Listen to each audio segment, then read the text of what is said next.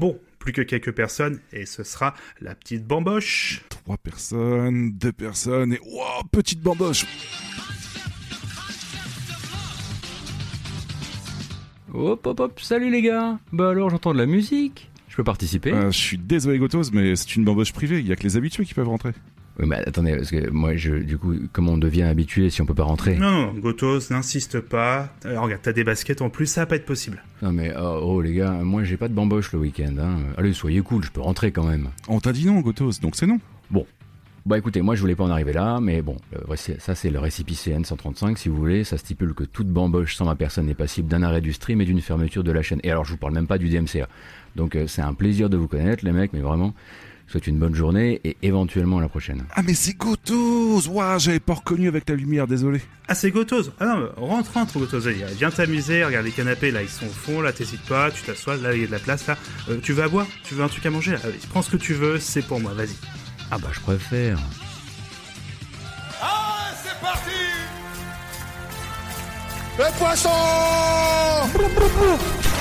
Le petit poisson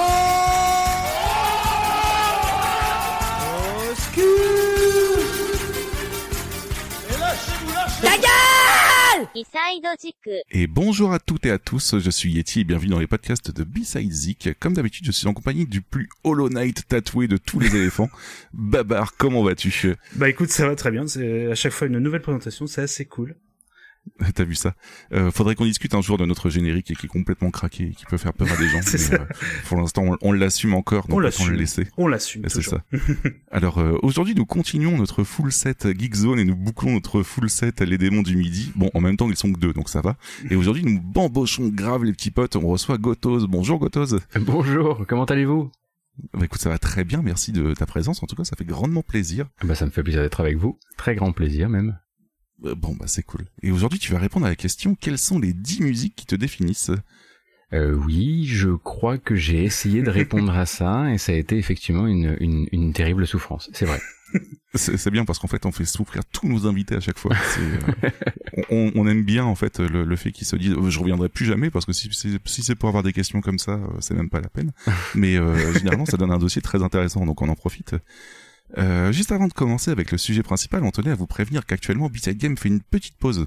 Alors, euh, en effet, les podcasts sont habituellement enregistrés autour d'une table IRL. On a tenté le online et malheureusement, euh, c'est compliqué et c'est pas la même ambiance non plus, donc ça devient dur à tenir et c'est quand même moins convivial. Donc, on reviendra certainement à partir de septembre si les conditions sont bonnes donc euh, vaccin, tout ça, tout ça.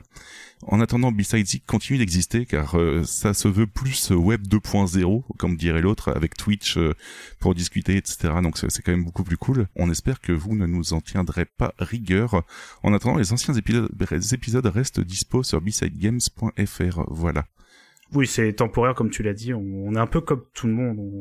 On, espère que tout ça quand même bon va aller dans le bon sens au niveau de, voilà de tout ce qui se passe à l'extérieur comme on dit. Euh, mais comme tu l'as très bien dit c'est vraiment un manque de motivation euh, dû à cette distance qui quand même bon gâche pas mal notre euh, le plaisir quand même de faire des émissions. Besides Zik c'est un peu différent vu que là on est en direct euh, voilà on est avec le chat on a des invités donc voilà on garde ce format ça ça nous gêne pas on a toujours un peu on a toujours cette motivation à faire ces émissions là mais c'est vrai que pour le reste bah même si on a toujours des super invités des gens qu'on voilà qui sont venus on a toujours grand plaisir de faire ces émissions là en théorie en pratique on commençait voilà se lasser un peu du de simplement se répondre par webcam interposé et on se dit bon, attends, autant attendre un peu. Oui, voilà. Mais en, attendant, ne vous en faites pas, on a quand même des invités en ligne de mire pour les prochains épisodes et des bons, des très très cool euh, invités en plus, puisque il y en a pas mal qui ont répondu à l'appel, donc c'est plutôt cool. On vous laisse la surprise pour plus tard, mais euh, mais ça s'annonce très bien pour la prochaine saison. Euh, en attendant, on va parler de Fait tourner pour voir, notre petite rubrique en fait où on a sélectionné un album euh, de notre euh, podcast, de notre épisode précédent pour le partager et donner notre avis. Et bordel, ça déménage chambé aujourd'hui, comme disent les jeunes vieux essayant de se faire passer jeunes. Faire des dabs, on fait des dabs dans, nos écrans. Voilà, Exactement. moi, j'avais sélectionné de mon côté que Babar m'avait proposé Rage Against the Machine avec l'album Evil Empire. Voilà, vous avez vu mon, mon accent anglais impeccable. Euh, Est-ce que Gotos, tu l'as écouté de ton côté? Alors je l'ai. Alors je dois dire que je crois que je l'ai écouté et non pas réécouté parce que euh, alors ça vous verrez qu'on aura l'occasion de parler de ma manière bizarre de consommer la musique euh, mais du coup effectivement je suis littéralement tombé sur des morceaux de l'album où j'étais là genre ah tiens ça existe ça euh, tu sais c'est tellement en fait c'est tellement émaillé de, de, de grands classiques et à côté de ça de morceaux qui sont alors peut-être pas tombés dans le dans l'oubli mais qui sont restés vraiment des, des des des très très low tiers que j'ai je l'ai écouté justement il a fallu une écoute très active parce que c'était pas juste ah bon, ça on connaît, voilà, grand classique sur grand classique sur grand classique. Non, non, il y avait du, il y a du hit or miss hein, sur cet album, je pense. Euh, mais ce fut un, du coup un grand plaisir de rattraper ce qui était probablement un album que devait plus posséder mon grand frère que moi d'ailleurs. Oui, c'est clair. euh, moi de mon côté, euh, la première écoute, je me suis dit euh, bordel, qu'est-ce que c'est bien. On écoute la suite de l'album maintenant et j'ai arrêté d'écouter la première piste en boucle parce que la première piste avec People of the Sun, ça reste quand même sacrément cool. Euh, l'album s'écoute d'une traite sans trop de problèmes, aucune musique n'est mauvaise et c'est maîtrisé de A à Z, je trouve, en tout cas de mon côté. Euh, mention spéciale pour euh, Bulls on Parade, People of the Sun et Revolver par exemple. Euh, en dehors de quelques détails, je trouve que ça n'a pas trop mal vieilli. Mm. Bon, peut-être c'est quelques scratchs à la guitare qui, qui peuvent faire un peu vieillot. Et euh, bah bordel, oh. Rage Against the Machine, ça reste Rage Against the Machine, reconnaissable entre mille, avec sa voix super bien calibrée et ses guitares en wah wah groovy en fait. Ça, ça... je suis bien le wah Tu critiques euh, les, les scratchs de Tom Morello là eh, Parce qu'il faut faire gaffe à un truc. C'est tu penses que toi, toi tu penses que c'est un peu daté. Morello, il a toujours pas arrêté d'en faire. Non, c'est ça. Continue, hein, même dans tous ces projets là, c'est assez rigolo. Mais euh, ouais, c'est un moi ce qui est impressionnant avec cet album, c'est qu'il a fait suite bon au petit album comme on dit juste avant le le je cherche le nom l'éponyme voilà le tout premier qui est l'album culte hein, qui a vraiment lancé ce, ce style et le groupe qui était un album qui a tout de suite voilà explosé enfin qui était ah, gros un des plus grands groupes de tous les temps. Et euh, c'est bien c'est que plutôt que de faire un truc qui aurait été euh, plus gros ou plus encore mieux fait ils ont préféré faire quelque chose voilà d'un peu plus euh, même la prod est un peu moins puissante. T'as l'impression que le son voilà est un peu plus étouffé. Et je pense que c'est la, la, bonne solution de pas faire un truc trop trop gros un peu plus intimiste. Et c'est un très bon album celui-ci. C'est pour ça que je l'avais choisi pour l'émission parce que je trouve qu'il euh, il est souvent mis de côté. Et bon après la, la disco de Rage Against c'est pas très il y a trois albums, ça va, plus un album de reprise, donc euh, on en fait le tour. Mais celui-ci, il est souvent mis de côté. Alors je trouve qu'il est vraiment très bon. Donc c'est pour ça que je l'ai choisi. Euh, juste un tout petit défaut en fait, mais euh, là je, je pinaille totalement, mais j'ai un peu l'impression que la stéréophonie en fait est un peu mal calibrée euh, sur l'album. Parfois j'ai vraiment l'impression, donc tu as vu, ça c'est vraiment le détail du du du mec calé en musique depuis trois mois. mais ouais, j'ai l'impression que de temps en temps en fait, surtout les intros qui sont, et après c'est peut-être voulu, tu vois, mais mm. ça m'a un peu perturbé sur le coup. Mais on s'y fait très vite. Voilà. Donc en tout cas un très, de l'époque, on sait pas. Mm, ouais, c'est possible. Mm. Et euh, j'ai préféré cet album à l'album que j'ai recommandé à, à Babar. C'est plutôt rigolo parce que d'habitude c'est l'inverse bah, en fait, puisque j'avais décidé de découvrir un grand groupe une fois encore, hein, que tu vois, dans ma quête, c'est comme le cinéma, tu sais, je découvre un peu des groupes euh, cultes. Donc là, c'était Killing Joke, quand même, euh, un groupe quand même qui existe depuis 79, un des précurseurs du post-punk, et qui euh, est parti un peu plus vers l'indus. Et c'est exactement l'album que du coup tu m'as proposé, qui était leur, alors l'album éponyme, mais le deuxième, je crois, ou le premier. C'est ça, ouais, ouais. C'est pour ça qu'il est plus surnommé 2003 que, que Killing Joke, en fait. Ouais. Et du coup, on est carrément dans de l'indus, en fait. Il y a très peu de traces de punk en fait là-dedans, euh, même si ça reste. Alors, je me suis exprimé, il y a moins de pardon de punk comme on peut l'entendre années 80. C'est pas non plus de mm. l'indus totalement euh, à la Rammstein ou des groupes à la j'ai oublié le nom euh, zut je retrouve c'est pas grave mais qui ont un son beaucoup plus métal là on est un peu entre les deux plus moi ça m'a fait penser à Ministry à fond, à fond en fait euh, avec un côté moins foufou que Ministry et euh, j'ai un peu moins accroché pour être tout à fait honnête euh, parce que j'ai l'impression que l'album tournait un peu en boucle. Et euh, ah ouais, putain je trouve que l'album est bon pas mal hein. de musiques qui sont différentes pourtant l'album est bon mais j'ai l'impression que les morceaux sont trop longs. Alors tu vas me dire oui alors, Gotos ne le sait pas encore mais moi je j'écoute pas mal de voilà, de tout ce qui est musique qui sont assez rapides. Donc du coup dès que, dès que ça dépasse la minute des fois pour moi c'est un peu long. Donc, du coup euh, forcément forcément là des morceaux de 6 minutes alors ça passe. Mais c'est j'ai l'impression que des fois c'était un peu le même morceau en boucle et j'ai un peu moins accroché. Mais après bon ça reste un, très bon groupe, l'album est vraiment bon. Euh, voilà, on parle de Nine Inch oui, c'est vrai, bah merci, euh, je cherchais, euh, et c'était encore Fear Factory, va chercher le, voilà, le groupe vraiment qui avait lancé le côté plus métal, merci pour dans le chat. Et non, non, j'ai bien aimé, mais je réécouterai pas. D'accord, ok, ok. Bah, moi, il y, y, a quand même pas mal de musique qui reste euh, sélectionnée de côté. Peut-être pas tout l'album, tu vois, mais ne serait-ce que Astéroïde, par exemple, qui, qui, qui fout toujours la patate. Euh, de ton côté, Gotos, est-ce que tu penses l'avoir écouté ou... Alors je l'ai écouté, alors pas en entier encore, mais euh, figurez-vous, vous avez mis le nez dans une affaire sordide qui est que je suis euh, euh, effectivement contaminé à l'Indus Nine Inch Nails-esque, Rammstein-esque et autres, et que c'est assez arrivé sur le tard pour moi. Et, et mais alors jamais je n'avais écouté Killing Joke, jamais je n'ai écouté Ministry. Rendez-vous compte un peu de l'affaire. donc effectivement, je me suis dit alors waouh, j'espère que c'est le premier album. Alors du coup c'était celui de 2003, donc j'ai vite j'ai vite euh, fait gaffe à ça.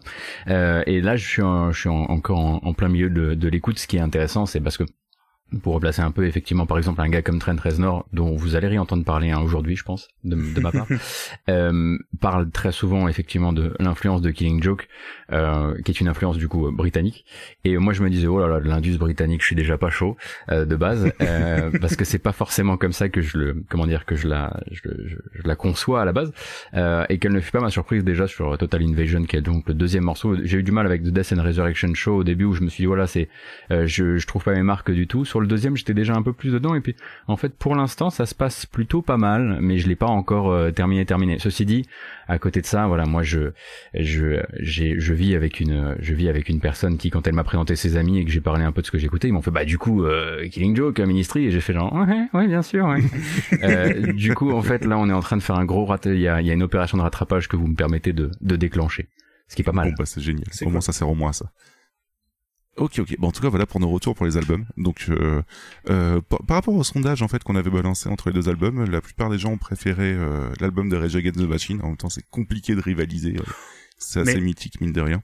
Ouais, après, Killing Joke, je pense, dans son style, euh, est quand même un, un groupe assez reconnu, hein, parce que moi, ce qui m'impressionne, c'est, ce qui m'impressionne, c'est que là, on l'a dit rapidement, mais en 2003, euh, c'est ça, en 2006, non, 2003, l'album, pardon. 2003, 2003, pardon.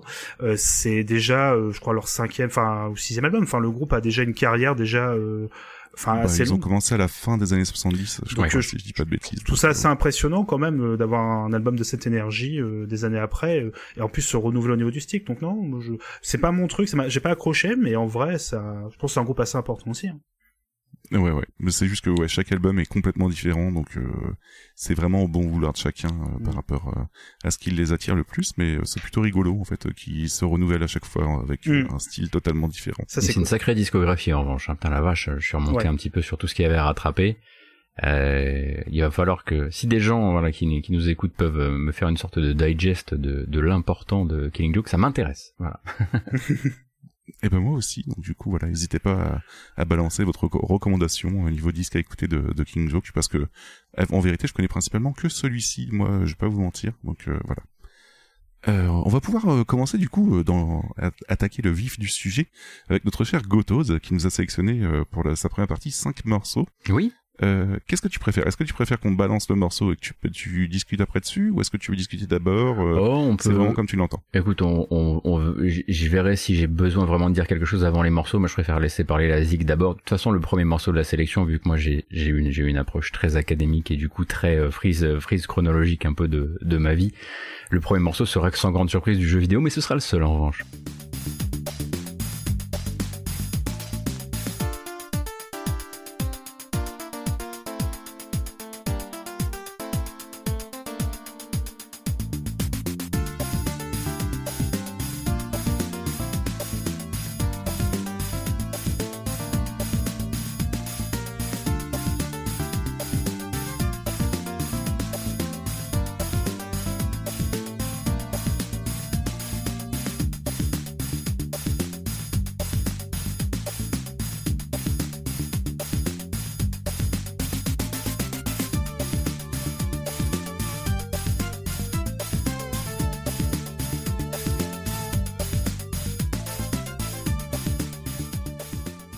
Et tu as conquis le chat euh, parce que nous avons un Jean Zeb qui est en transe à chaque fois avec Street of Rage et euh, qui n'arrête pas d'en parler, donc euh, il est particulièrement content. Ah, c'est une bonne astuce, un hein, Street of Rage, ça marche quasiment à chaque fois. Tu m'étonnes.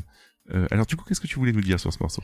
Bah écoute, euh, ça c'est probablement. Alors on est sur, euh, on est sur, si je dis pas de bêtises, le troisième niveau, le quatrième niveau du premier Streets of Rage qui est donc sorti sur Mega Drive et qui fut l'un des premiers bons jeux que j'ai eu sur la console. Avant ça, il y en a eu beaucoup, mais c'était pas forcément, c'était pas forcément des cadors. Hein puisque j'ai quand même commencé ma vie sur Mega Drive avec Fantasia.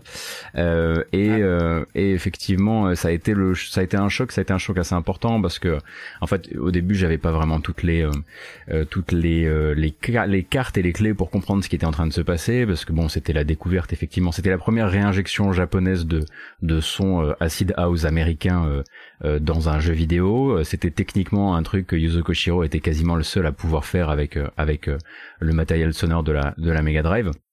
Et en plus de ça, c'était euh, sans que je sois moi, bah, voilà, en mesure de le comprendre, hein, parce que j'avais moins de 10 ans, euh, c'était euh, ce, ce, compositeur qui, comment dire, déçu par ses expériences passées en termes de crédit accordé à sa musique, et notamment au générique, avait réussi à obtenir son nom sur le son nom sur le splash screen, donc sur le sur l'écran titre du jeu. Hein, donc il y avait écrit Yuzo Koshiro, ce qui te laissait donner l'impression que c'était que Yuzo Koshiro était égal à Streets of Rage, quoi. C'était assez fou.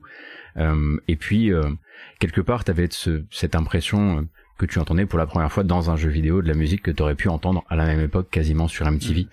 Euh, et, et, ça c'était ça c'était assez assez fou parce que c'était le côté actuel était difficile à, à, à, avoir dans la musique de jeux vidéo à cette époque-là parce que bah déjà il y avait cette, cette espèce de décalage stylistique et de mode qui faisait que généralement les compositeurs japonais qui étaient prépondérants à cette époque-là euh, compositeurs et compositrices d'ailleurs, bah, déjà recevaient le mémo au niveau des nouvelles modes un peu tard. Euh, du coup, c'est comme ça qu'on se retrouvait effectivement nous dans les années 90 avec euh, réinjecter, euh, réinjecter là-dedans le rock le rock d'Aerosmith ou le rock de, de Queen euh, dans euh, dans les jeux dans les jeux 8 bits et 16 bits. Et là il y avait un côté un peu ok lui il a pas attendu que la mode vienne à lui il est allé la chercher. Bah c'est ce qui s'est passé d'ailleurs avec Koshiro puisqu'il est allé se balader il est allé euh, il a voyagé aux États-Unis et c'est et c'est devant une cassette de MTV justement que que le que le miracle est apparu. Mais c'est Ouais, ça c'est clairement le moment, euh, l'espèce de moment où il y a ce, ce où la où la, la percus euh, s'interrompt et tu rentres dans l'espèce de mini bridge. Hmm. C'est le moment où j'ai su, c'est vraiment le moment où j'ai su que la musique de JV, euh, que j'allais écouter les cartouches, que j'allais vraiment entendre l'oreille aux cartouches que j'allais avoir. Alors le problème c'est que après le prochain gros choc, il a mis un certain temps avant d'arriver. J'ai écouté beaucoup de saloperies parce que parce que dans les mêmes époques, j'avais pas forcément que des j'avais pas forcément que des cartouches incroyables, mais mais ouais non Streets of Rage là-dessus, c'était euh, c'était assez fou et c'était euh, et puis bah c'est ça m'a suivi en fait après dans le dans le boulot. Après on est voilà on n'est pas là non plus pour c'est pas ma biographie mais euh, vu que beaucoup beaucoup plus tard j'ai eu la chance de pouvoir interviewer Koshiro en compagnie de quelques quelques loustiques de Game Cult quand il est passé par Paris. C'était quand même quelque chose quoi. Difficile de pas fanboyer à mort. oui, tu m'étonnes. Moi, c'est plutôt la musique du 2 qui m'a marqué particulièrement. Ouais, bien sûr, bien sûr. Ouais. Bah, pour beaucoup de gens, hein, pour beaucoup de gens, mm. le. Et puis, euh, bah, là encore une fois, effectivement, elle suivait, elle suivait vraiment son époque et, et l'arrivée, mm. l'arrivée en masse de la techno des années 90, euh, notamment la techno européenne, mais euh, mais elle était plus marquante aussi parce qu'elle poussait encore plus loin tout ce qui était technique euh, dans dans la par rapport à la console, etc. Mais j'avoue que ce côté, euh, ce côté vraiment énigma euh, qui, enfin, je le, je le ferai pas ici, hein, mais euh, il y a déjà de très bonnes vidéos YouTube qui vous raconteront euh, par le menu à quel point quasiment toute la BO du premier Streets of Rage et une bonne partie de la BO du deuxième sont de très grands hommages, on va dire ça comme ça pour être tout à fait poli. et on retrouve, voilà, on trace très facilement les les euh, les racines. je veux juste intervenir, je suis sur euh, Street of Rage rapidement. Euh, parce que moi c'est une anecdote là-dessus. Euh, c'était des amis de. Alors j'étais gamin à cette époque quand il est sorti, donc je, devais être assez jeune, genre 5-6 ans quand il est sorti. Et on était chez des amis de la famille et ces fameux amis, je pense qu'on en a tous. C'est quelqu'un qui est très techos, quelqu'un qui a les. Et donc à l'époque, faut se mettre dans le contexte début 90, il avait une grande télé cathodique et des super super enceintes. Donc à mon avis, ça doit être équivalent maintenant à 24 pouces hein, au niveau de la télé, mais pour moi c'était genre waouh. Et il avait mis en fait, il voulait nous montrer, regardez. Euh, et là, il ouvre le, en fait, il allume la télé, il met le son bien fort de, la chaîne IFI. Et là, je vois le générique de Street of Rage, l'intro. Je sais pas si vous vous souvenez dans le jeu. Il y a une intro avec un texte déroulant qui raconte l'histoire et une musique vache, enfin vraiment extrêmement cool. Et là, La, fameuse phrase qu'on imagine comme dans les films, il se tourne vers nous, l'ami il fait, eh, on dirait vraiment un film. Hein. Et euh, forcément, bon après, tu, tu revois ça maintenant, euh, des années après. Mais cette OST, elle est incroyable encore maintenant. Moi, ça, on rigole avec Jean, mais on s'est, on s'est découvert une passion commune pour cette, euh, cette série. Moi, c'est une série de cœur. Et je suis obligé de mentionner Street of Rage 4 avec le fameux passage là où t'as le il remix en fait ce, ce passage là dans le niveau. C'est mm. juste un moment. J'étais là genre devant devant l'écran. J'étais ah ok. Des fois la nostalgie, ça marche. oui, tu m'étonnes. On s'écoute le deuxième extrait du coup.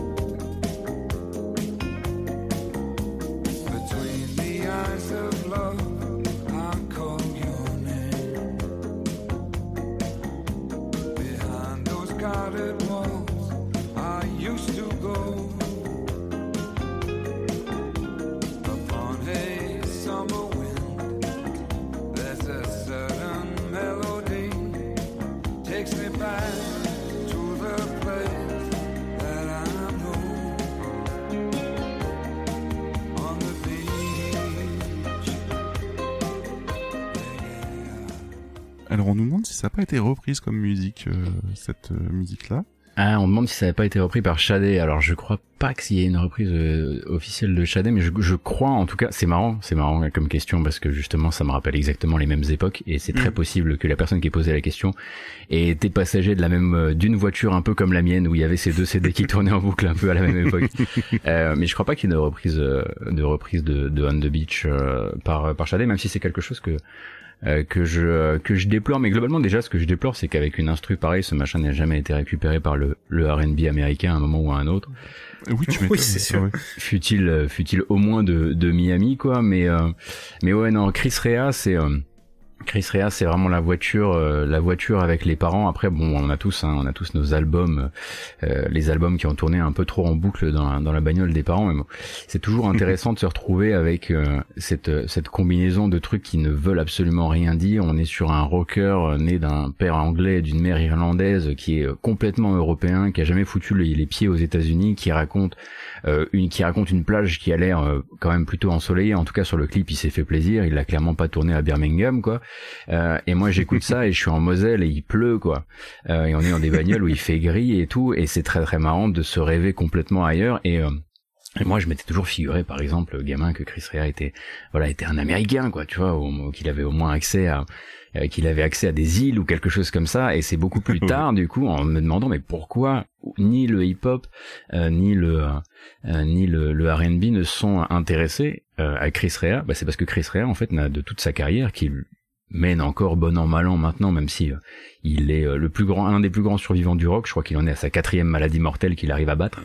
Et bah, est en fait un rocker 100% européen, quoi. Il n'a jamais tourné aux États-Unis et il a percé genre trois semaines au Billboard sur un morceau qui devait être, qui devait être full, je pense, qui est un peu le, le grand single de l'album.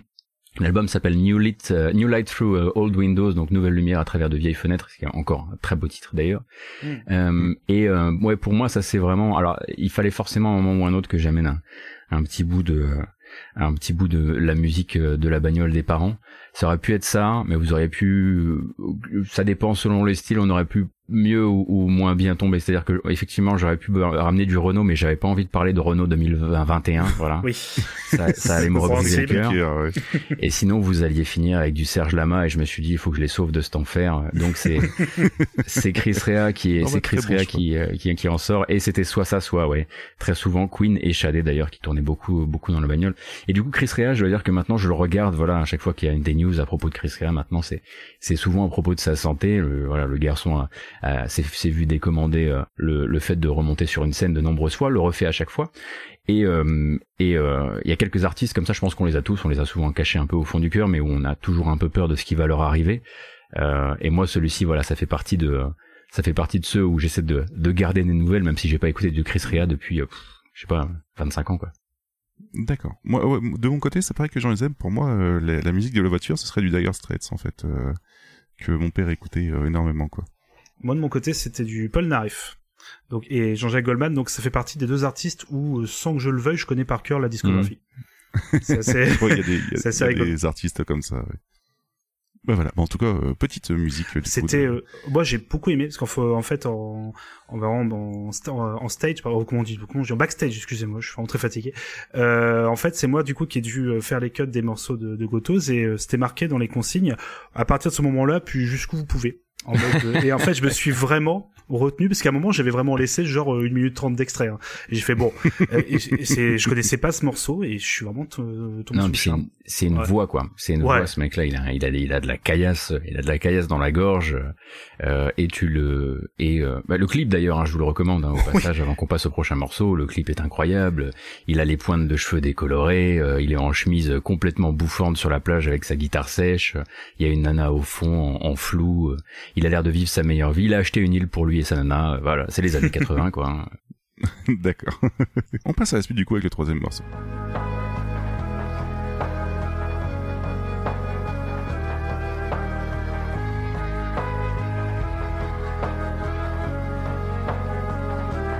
There's a chair in my head which I used to sit.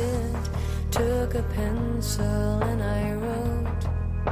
We're following on it. Now there's a key where my wonderful mouth used to be.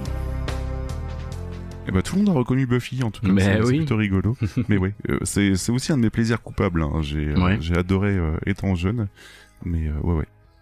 Ah ouais, moi je suis euh, je suis gros gros fan de de, de Buffy euh, depuis euh, depuis très longtemps Euh, et c'est effectivement bah c'est dans Buffy euh, que j'ai découvert Case Choice puisque euh, puisque dans le alors dans le Whedonverse mais surtout dans Buffy tu avais la possibilité de la plupart du temps les groupes euh, qui jouaient dans la boîte ou le bronze là où allaient les les ados à faire la fête c'était les vrais groupes Ouais. qui étaient face caméra en train de jouer Euh, et j'avoue que j'avais été euh, j'avais été complètement mystifié par la la performance euh, la performance des, des, des frangins Bettens euh, dans, dans, sur, sur scène. Euh, et euh, et très rapidement, en fait, je me suis pris d'affection par cette espèce de curation que faisait la série en termes de musique. Et c'est pour ça que je me suis payé le CD. Bah, D'ailleurs, sur le chat, je vois qu'on entend, on lit beaucoup de choses à propos du, du CD de Buffy qui m'a ouvert en fait plein plein de portes que j'ai pas toutes laissées ouvertes hein, euh, parce que là-dedans il y avait forcément euh, voilà il y avait du punk à roulette euh, gentiment euh, gentiment tout à fait inoffensif. Euh, il y avait euh, il y avait pas mal de trucs comme ça mais déjà bon bah, ça m'a fait découvrir Case Choice. En plus c'est marrant parce que ce qu'on ce que beaucoup de gens ne savouent pas à propos de ce morceau et pourquoi ils l'ont découvert dans la série et pourquoi ils l'ont mémorisé c'est parce que c'est un épisode qui est un peu transgressif quand même quand t'es ado c'est la première fois où tu vois la deuxième version euh, de Alison Hannigan qui se trouve être un vampire, qui porte un peu des trucs moulants, etc. On a 12 ans, on se dit pas trop les choses, mais on sait pourquoi on a plusieurs fois regardé l'épisode euh, et on sait pourquoi on a tous vu cette intro de- d'épisode plein de fois. Euh, il faut l'assumer, hein, il vaut mieux. Euh, et globalement, et globalement, de là cet album, ouais, va m'amener sur plein de trucs. Dans l'album, t'as aussi, euh, t'as aussi un incroyable morceau de, euh, de qui s'appelle Transylvanian Concubine de euh, Rasputina, euh, qui est, euh, qui est une formation euh, euh, une formation corde, une formation euh, euh, violoncelle, euh, qui est vraiment dans le dans la mouvance euh, dark wave américaine euh, où on se demande un petit peu euh, qu'écouteraient les vampires euh, quand ils sont euh, quand ils sont en train de chill chez eux. Donc c'est des tritons partout, euh, un côté euh, hyper macabre. Et j'ai toujours beaucoup aimé cette euh, cette recherche euh, que bah, que font les ceux qui écrivent les mythes vampiriques de euh, comment s'amusent les vampires et à quel point ça peut devenir kitsch rapidement et à quel point ça peut être vraiment cool parfois. Et d'ailleurs la la la nana qui lead le projet Rasputina, euh, Melora euh, Melora Krieger ou, ou Krieger je crois, euh, avait fini par partir en tournée. euh, elle jouait du, du violoncelle sur l'une des tournées mondiales de Nirvana. Euh, D'accord. elle avait remplacé, euh, elle avait remplacé la première violoncelliste. Euh, D'ailleurs, elle la raconte. Il y a quelques articles sur internet où elle raconte à quel point tout ce, toute cette tournée était ma foi tout à fait chaotique. Mais ouais, non, cet album va- m'a ouvert vers plein de plein de trucs. T'avais Beef Naked aussi que j'ai écouté un, pendant un temps, qui est qui apparaît un peu plus tard dans la dans dans la dans la série. Euh, et j'aimais beaucoup le fait que euh, il fallait quand même bien, euh, comment dire, que le il fallait donner de la vraie musique à jouer au faux groupe euh, dans lequel il y avait Oz, donc euh, euh, Seth Green. Oui, oui. Euh, et du coup, bah, c'était euh, c'était Four Star Mary qui jouait derrière, qui sont des mecs qui ont, allez, on va dire minimum 15 ans de plus que, que les acteurs. Et, euh, et les acteurs sont là avec leur grosse leur grosse chemise fluo, euh, en train de jouer en train de jouer de la gratte. Et d'ailleurs, anecdote, bah le le Oz de Buffy euh, a fini en Oz de Gotos. Hein, c'est de là que ça vient. Donc euh, c'est dire si euh, Ah, Ah, c'est- d'accord. c'est de là, c'est dire si je tiens Buffy en vraie religion et tout à fait assumé. Hein. C'est euh, c'est quelque chose de très important. Et j'étais un, tr- un très très grand fan de l'époque de Spike, euh, de Ouais. Buffy, justement en fait. Euh, C'est, je pense que c'est à partir de là que j'ai vraiment accroché à la série de mon côté. J'étais pas très Angel, j'étais plutôt Spike, mais euh, voilà. Et après, euh, d'ailleurs, euh, si je peux, si je, je, je reprends la parole un tout petit peu, mais euh, après, effectivement, dans le monde de, dans le monde de Angel, t'as continué à avoir une grosse, grosse curation musicale hyper, hyper cool. Même si, par exemple, le générique de Angel, euh, qui est composé par, euh, qui est composé, et interprété d'ailleurs par Darling, Vi- Darling Violetta, euh, et euh, tout ce qu'il y a de plus euh, cheesy euh, et euh, très attendu.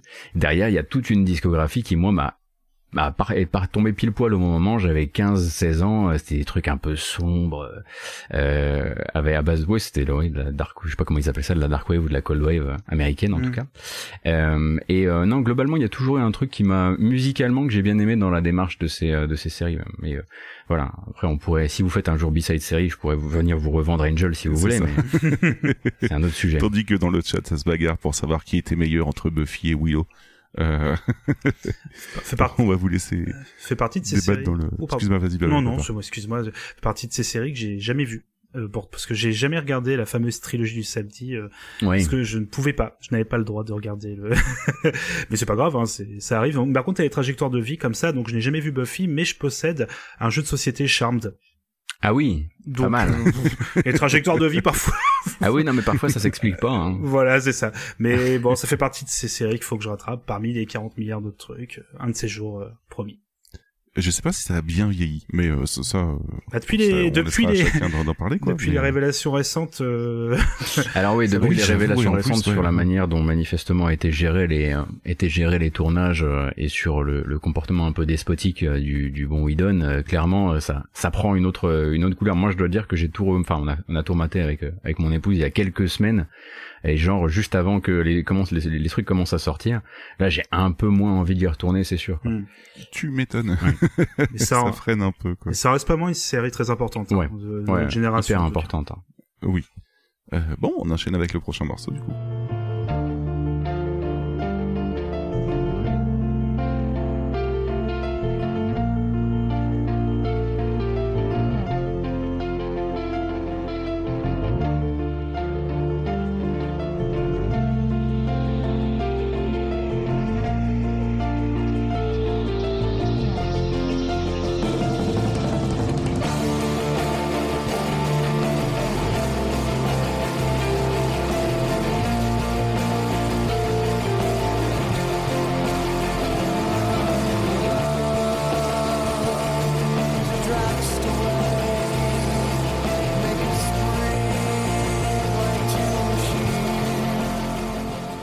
Connais pas du tout, par contre, la pochette me, me trigger. Elle est plutôt euh, sympa. Ça dépend laquelle tu veux, laquelle tu regardes. Il y en a deux. Euh, oui, oui, j'avoue qu'il y en a deux, et puis c'est pas très radiophonique. Mais celle avec la, la tête décapitée, en fait. euh, Oui, effectivement, oui. Oui, pochette qui a été alors, elle, est, elle, est, elle est décapitée. C'est plus le mouvement effectivement qui a mérité la censure, mais ouais, c'est le, c'est Ginzu. alors c'est marrant, deux groupes belges de suite, hein, puisque Case Choice est un groupe belge et, et Ginzu également. Et oui, quand il a s'agi de- d'exporter l'album, ils sont partis sur quelque chose d'un peu moins figuratif, d'un peu moins, d'un peu moins graphique, on va dire. Euh, et ouais, ça c'était alors, ça c'est The Dragster Wave, qui est un morceau. euh, parmi euh, tant d'autres d'un super album de Ginzu qui s'appelle Blow, qui est sorti en 2004, si je dis pas de bêtises, Ouais.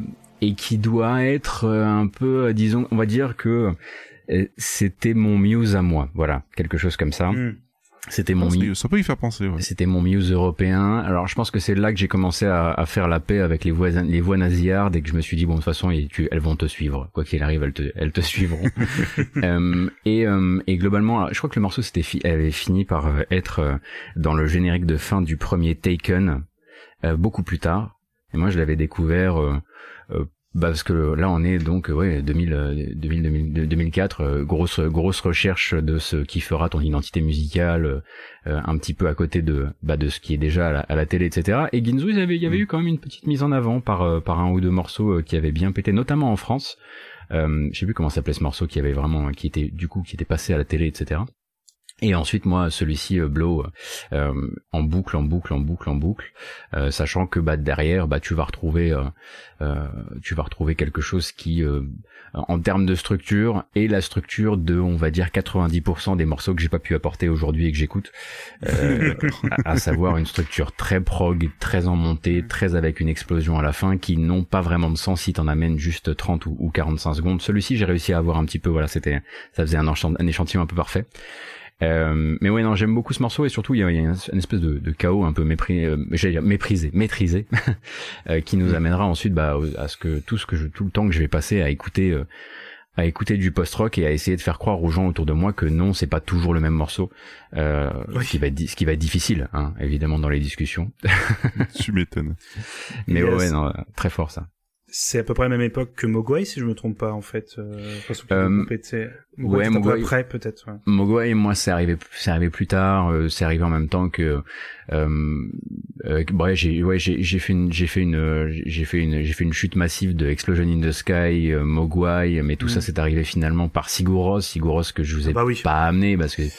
Si on amène juste 5 30 secondes de Sigur Rós, à part bon quelqu'un qui essaie de communiquer avec les baleines, c'est pas très très clair de ce que c'est. Euh, et euh, ouais non si ouais non ça, je crois que ça a commencé avec euh, vraiment Sigur. Je crois que c'est ouais, Ginzu et puis ensuite euh, je sais pas comment je me suis retrouvé à écouter à ce point énormément de Sigur Rós. Euh, c'est d'ailleurs un, un souci global hein, puisque à la plupart des choses que je vais vous ramener généralement il y a le côté euh, on pourrait avoir une longue discussion sur bah tiens bah, du coup, t'écoutes euh, ça et ça et ça. Et comme je le disais tout à l'heure, bah, moi, en fait, étant plutôt euh, tourné vers des euh, euh tourné vers des écoutes euh, maniaques d'un artiste, euh, je, je, je, parfois je me fais rattraper à la culotte par des gens qui me disent attends, il y a, tout à faire là. Tu vois, par exemple, j'ai pas écouté du thrash metal. J'ai écouté Metallica pendant six ans. Ouais, je Oui. ce que tu veux dire. Ok. Voilà. euh, et c'est euh, et c'est- bon, je crois que bah, après le, le jeu, via la musique de jeux vidéo j'ai appris à en faire quelque chose une curation beaucoup plus dure et beaucoup plus beaucoup plus appliquée bah, parce que c'était pour le boulot et là je me suis mis à faire de la recherche mais sinon euh, je suis vite euh, je suis vite du genre à me à me reposer dans des albums euh, dans des albums doudou quoi Ah, mais j'ai le j'ai le même défaut et c'est grâce à Bisizing aussi que je me, je me suis pris euh, euh, pour enfin j'ai pris pour habitude de de creuser un peu plus autour en fait et de, de Mm. découvrir d'autres albums mais pendant un moment ouais ouais j'écoutais euh, un groupe pour un seul album alors qu'il y en avait 15 qui existaient tu vois mais ouais, ouais ouais c'est ça C'est un, C'est un- style pour moi qui est très difficile, même d'en parler dans l'émission, tout ce qui est post-hardcore, post-rock, puisque tu l'as, tu l'as très bien dit, surtout avec Sigur, euh, Sigur Rós, pardon. C'est des morceaux très, enfin très facilement, ça dépasse les 10 minutes, euh, Ouais. voire plus des fois. Et tu te dis, faut juste choisir quelques secondes. En plus, pour parler de ce que tu ressens aussi, c'est très difficile. Enfin, ouais bien euh, sûr Voilà. bien sûr. C'est, c'est un style, en plus, j'ai beaucoup de chance. Moi, c'est un style que j'ai vraiment découvert en live. Et on avait une super scène. euh, on a toujours une super scène dans, on est de région, on est en Normandie. Et, euh, Mhm. c'est un style, si vous avez l'occasion, voilà, de déjà Sigur Rós ou même voilà euh, Ginzu, euh, n'hésitez pas. Et, et surtout Ginzu, bah, c'est un groupe, euh, juste pour revenir là-dessus, euh, c'est un groupe que j'ai vraiment connu, qui était le groupe qu'on avait dans les rock sound ou dans les magazines Ah de oui. l'époque en fait. C'était Ouais. vraiment, il y avait de la pub tout le temps sur Ginzu. C'était à côté, c'était un peu le groupe plus calme que Playmo ou les trucs qui avaient rien à voir. C'était, euh, mais Oui, comme c'était sur le même il- CD. euh, ils présentaient bien les loulous ils venaient en costard quand même sur scène C'est ça, voilà. avant de tout casser, avant de faire beaucoup de bruit, euh, ils avaient, voilà, ils étaient un peu propres sur eux. C'était, c'était un groupe parfait pour Taratata, tu vois, Ginzu. Hmm. D'accord. Du coup, bah, dernier morceau euh, de, de cette première partie, mon cher Gotos. On va euh, cette fois-ci. Est-ce que ça te dérange d'en parler d'abord et, et ensuite on balance le morceau comme ça, ça clôture ta partie ou tu te sens vraiment mieux très- d'abord euh, ça me va très bien, y a pas de problème. Alors là, bon, euh, oui, effectivement, je pouvais pas trop, euh, ne, je pouvais pas trop venir euh, sans ce morceau-là, ou en tout cas sans de la musique de film. Euh, et euh, bah, comment dire, le, le morceau, le morceau pivot du film qui m'a le, probablement le plus, le plus accom- accompagné dans ma vie, c'est probablement le film que j'ai vu le plus dans ma vie. Euh, je suis prêt à monter sur un octogone avec qui, euh, avec qui euh, pourra me dire que ce n'est pas un, un excellent film pendant 98% du temps du métrage et ensuite 2% ignoble. Euh, malheureusement, Euh, il s'agit de, de Sunshine et, et de la de la BO de John Murphy. Ouais. D'accord. Ok, ok. Bah écoute, euh, tu voulais rajouter quelque chose, Babar, peut-être sur le, le film ou moi personnellement, personnellement, je l'ai pas vu et je suis pas prêt à me battre avec Gotos, mais euh, mais Alors, si tu veux rajouter quelque chose, euh, vas-y, euh, avant qu'on balance l'extrait. Euh, non, pareil, euh, pas me battre non plus, non mais oh. Euh, mais j'ai pas vu Sunshine malheureusement. Ça fait partie de ces films aussi que dont on parle depuis depuis de très longtemps et qui a souvent été. C'est marrant, j'en entends de tout. On- Des gens qui me disent. Ah oui, c'est normal. C'est normal, c'est c'est c'était en fait euh, le truc est le truc est une exposition euh, euh, thriller euh, pendant extrêmement longtemps et devient un slasher dans ses dans ses dix dernières minutes et euh, et personne n'était là pour ça. Et le problème c'est que ça voilà ça signe assez mal le, le film. Euh, cependant la la BO elle est passée elle a dû faire trois fois le tour de Top Chef j'imagine euh, quoi qu'il arrive. Et ensuite et ensuite John Murphy l'a lourdement réutilisé notamment dans Kick-Ass euh, notamment dans d'autres euh, d'autres prods puisque c'est un peu son morceau signature. C'est ah non, c'est pas le même réalisateur que Requiem for a Dream. Non, je dis une bêtise. Euh, non, c'est Danny Boyle. Non, pardon, parce que j'ai l'air sinon parce que lui aussi, sinon sa musique allait être utilisée 40 000 fois. Dans... Oui, bien sûr. Non, non, non, non c'est pas celle-ci, mais effectivement, euh, elle, non, mais elle a, elle a fait son, un petit peu comme celle de Requiem for a Dream, elle a fait le tour des trailers. Mais c'est marrant, j'ai failli vous, vous amener du, euh, j'ai failli vous amener du, euh, du, euh, du réalisateur de Requiem for Dream, dont j'ai oublié le nom, euh, avec The Fountain. Ah oui, ouais, d'accord, ouais, je vois. Ok, bah écoutez, on s'écoute cet extrait, puis ça va, clo- euh, ça va clore la, la première partie de Gotos. Il reviendra après présenter cinq autres morceaux.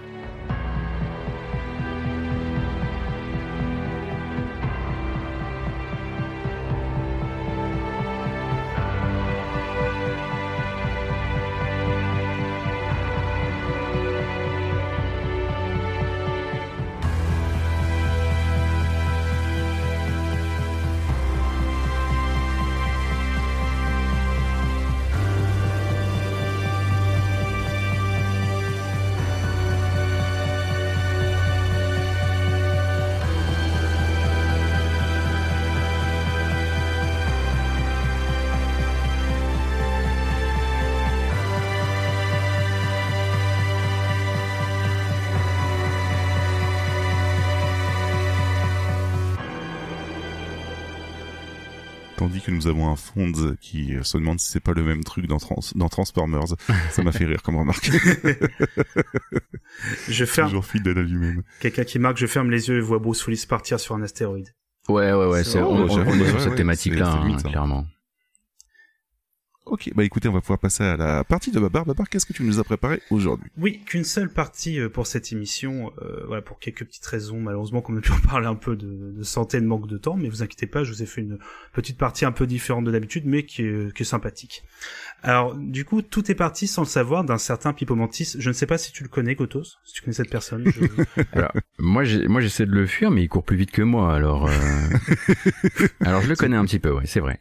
Alors du coup, ce qui nous a, il a participé entre autres à un B-Side Zik, mais également à un B-Side Games il y, a, il y a quelques mois. Et en fait, il se trouve, on a parlé de plein de choses pendant cette émission, et à un moment, on est parti sur un petit délire comme ça, des euh, des mashups un peu improbables. Et en fait, on m'avait parlé de Nirvani Cordy que je ne Oui, connaissais pas. Voilà. Donc Putain, je ne sais pas non plus, mais ce nom est, est magnifique. voilà. Donc un mélange entre Nirvana et Annie Cordy. Donc euh, je vous laisserai regarder euh, Tata Yo-Yo sur la musique de Smell Like Teen Spirit, c'est quand même des choses, c'est l'humanité, tu te rappelles, c'est important. Il y a des choses quand même qu'on fait, tu vois, des œuvres d'art. Et en fait, je voulais parler d'un truc. Alors, je vais juste vous mettre juste un petit extrait pour que vous ayez un peu une idée, puis après vous allez voir vers, vers quelle direction je vais me diriger. Je n'ai jamais eu grand chose à leur dire, mais je les aime depuis toujours. De temps en temps, je vais les voir, je passe le dimanche dans le Loir-et-Cher.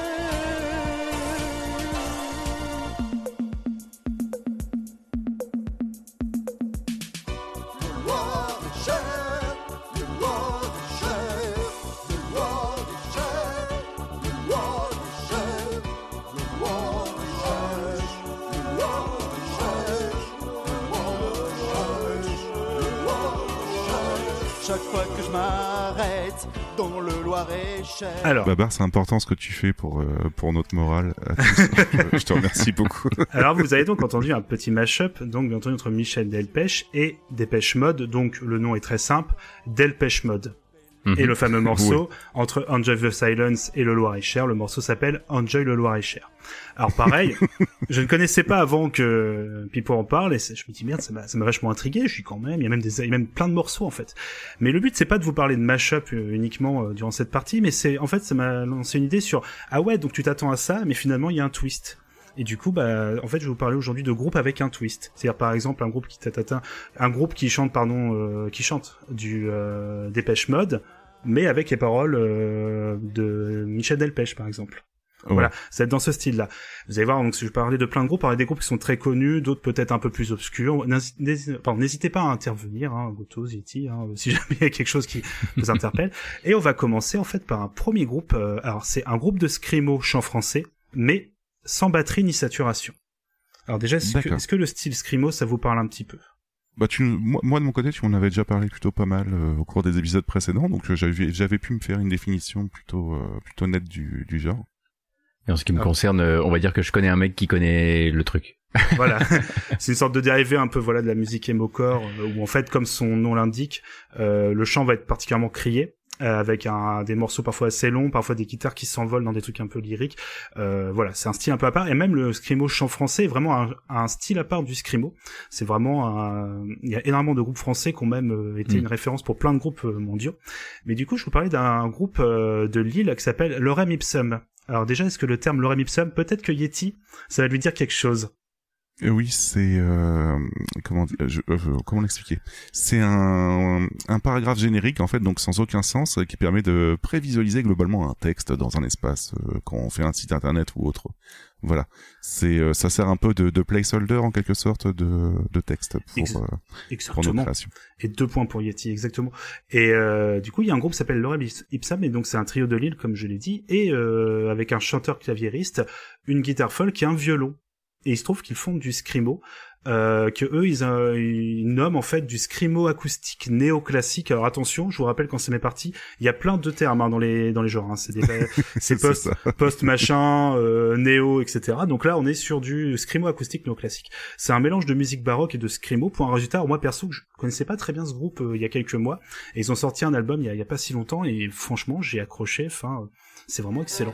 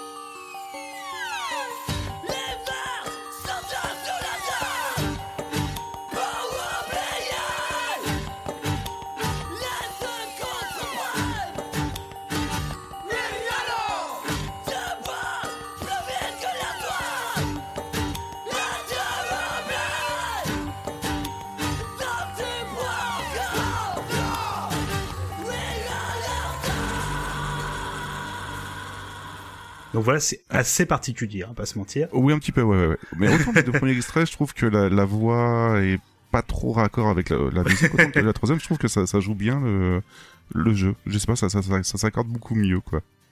Moi, je dois dire que j'ai vraiment, je, alors, de manière générale, je préfère tout ce qui n'est, enfin, souvent ce qui n'est pas chanté parce que je fais partie des gens qui ne peuvent plus travailler à partir du moment où on leur chante dans l'oreille, malheureusement.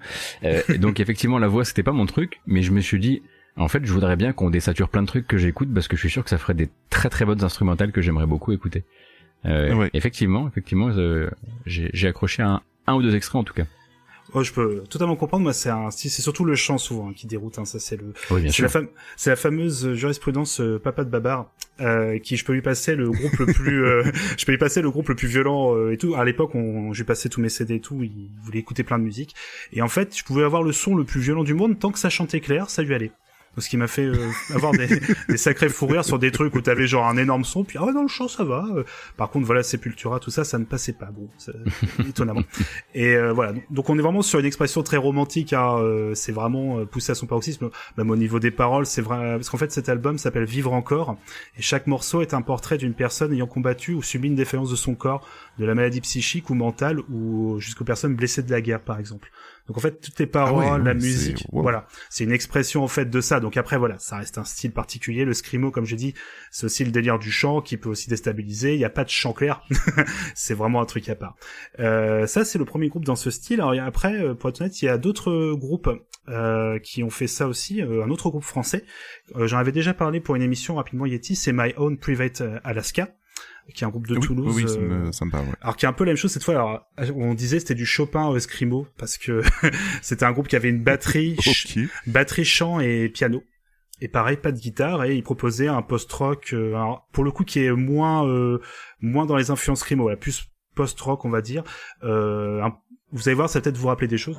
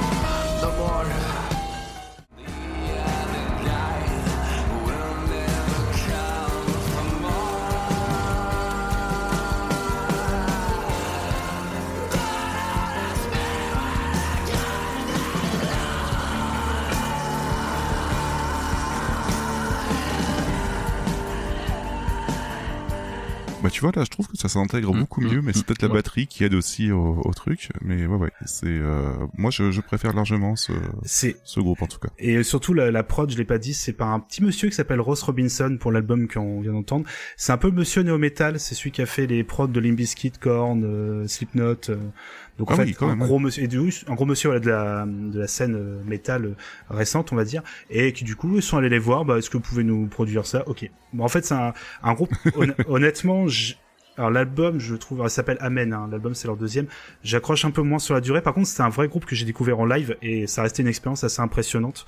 Tu m'étonnes, ouais. Euh, Voilà, parce qu'il y avait vraiment ce côté extrêmement. Euh, euh, t'avais pas voilà, t'avais pas 40 guitares, t'avais juste trois gars avec son, il était avec son micro, beaucoup de d'effets dans la voix, mais c'est voilà, c'est ce que j'aime dans ce style, moi, le screamo, c'est vraiment les trucs que tu peux ressentir dans une salle. Alors souvent, on va pas se mentir, c'est pas des des concerts dans des stades ou ou autres, mais voilà, plus dans des bars ou autres, et il y a quand même un, truc qui se dégage. Donc, Mario Project Alaska, au moins, je peux pas leur enlever. Pour moi, c'est un groupe live assez impressionnant.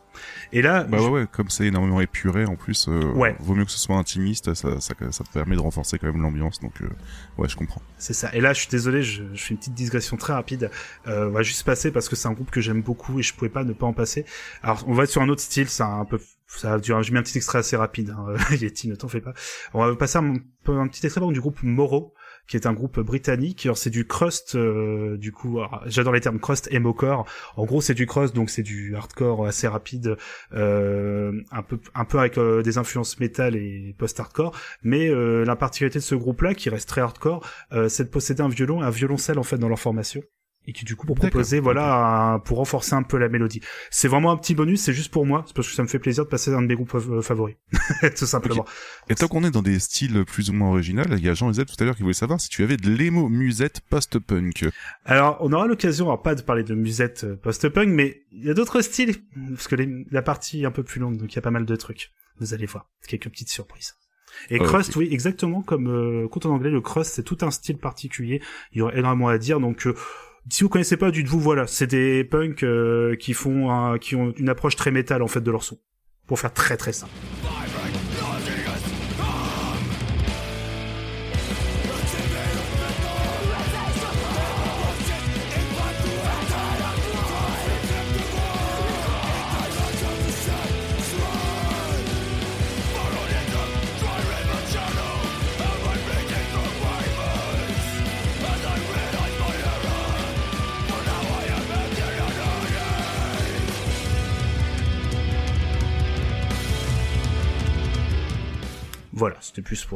Petit plaisir, tout simplement. Je sais pas si, je sais pas si ça vous a plu. hein. N'hésitez pas. euh. Euh, j'ai toujours un problème avec la voix qui, euh, que je Mm. trouve assez mal intégrée avec la, la musique cette fois. Mais euh, par contre, niveau euh, musical, c'est très très bon. J'aime beaucoup en tout cas. Bah oui, moi j'étais j'étais proche de j'étais proche de mes trois références de speed ou de thrash metal, donc globalement en termes effectivement de son, alors pareil effectivement sur euh, sur toutes les sur toutes les rythmiques, mais euh, oui j'étais euh, j'étais j'étais là. Il faudra que tu me et on pourra obtenir cette liste hein, évidemment pour que Bien moi je puisse me, me culturer derrière. Très bien. Alors attention parce que là il y a d'autres groupes. Hein, donc, Ah oui, oui, euh, Peut-être qu'il y a certains trucs qui vont me dire ça non, mais on. Ah oui, bah, Ça- J'hésiterai pas, promis j'hésiterai pas, pas de Parce, parce que le prochain, pour le prochain, je tiens à m'excuser par avance. Euh, mais il y a des groupes, en fait, on a l'impression qu'ils ont été faits pour quelqu'un. Et là, pour le coup, j'ai l'impression que c'est un groupe qui a été fait pour moi, Yeti. Pour les gens qui suivent un peu l'émission, vous avez- quand je vais énoncer les deux trucs, tu vas comprendre, Yeti. Un groupe de, un groupe de grindcore, bon, jusque là. Ok. Ouais. Mais, qui est également un groupe de ska. voilà. J'ose pas imaginer le résultat, mais bon, on va l'écouter tout de suite, je pense. Ouais, je suis vraiment désolé. J'ai laissé un deuxième extrait qui est un peu long, mais enfin, ça va vous paraître très long pour vous laisser un peu une idée du style. C'est cadeau.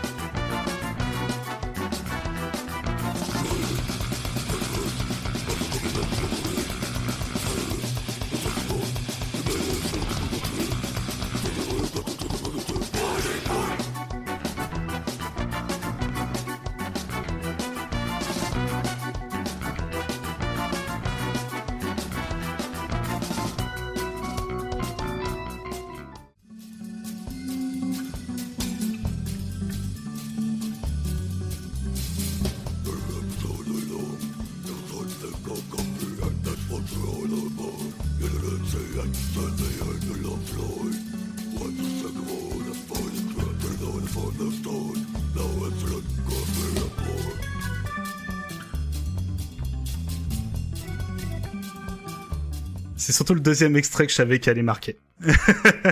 ah mais le premier marque très bien aussi, hein, t'en fais pas. Hein. Ah oui, oui, je suis marqué moi. voilà. J'ai vu Gotos comme vouloir réagir au début, genre ouais, ils ont juste mis un passage ska. Non, non, c'est même pas ça. C'est déjà j'étais en train de me dire que d'un point de vue, alors d'un point de vue technique, j'imagine que pour un batteur c'est ça s'appelle un mardi, mais pour moi je trouvais ça déjà surhumain de réussir à passer d'une d'un d'une salle à l'autre aussi vite euh, et avec euh, et avec autant de autant de facilité. Mais surtout j'étais en train de me dire ah le problème c'est que merde même la partie ska elle est pas top. Oui, c'est vrai. Elle était vraiment genre poète poète. Hein. Quand tu commences à dire que Scapé c'est virtuose, tu dis bon la vache merde quand même.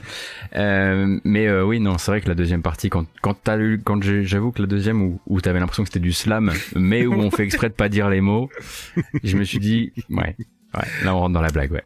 Voilà, c'est en fait pour être tout à fait honnête, donc c'est un groupe s'appelle alors c'est un groupe allemand qui s'appelle Le Scroll en français hein, dans le dans le titre Le Scroll et qui est un groupe qui existe depuis 89 euh, qui était un groupe à la base purement grind et qui s'est dit tiens si on mettait du ska.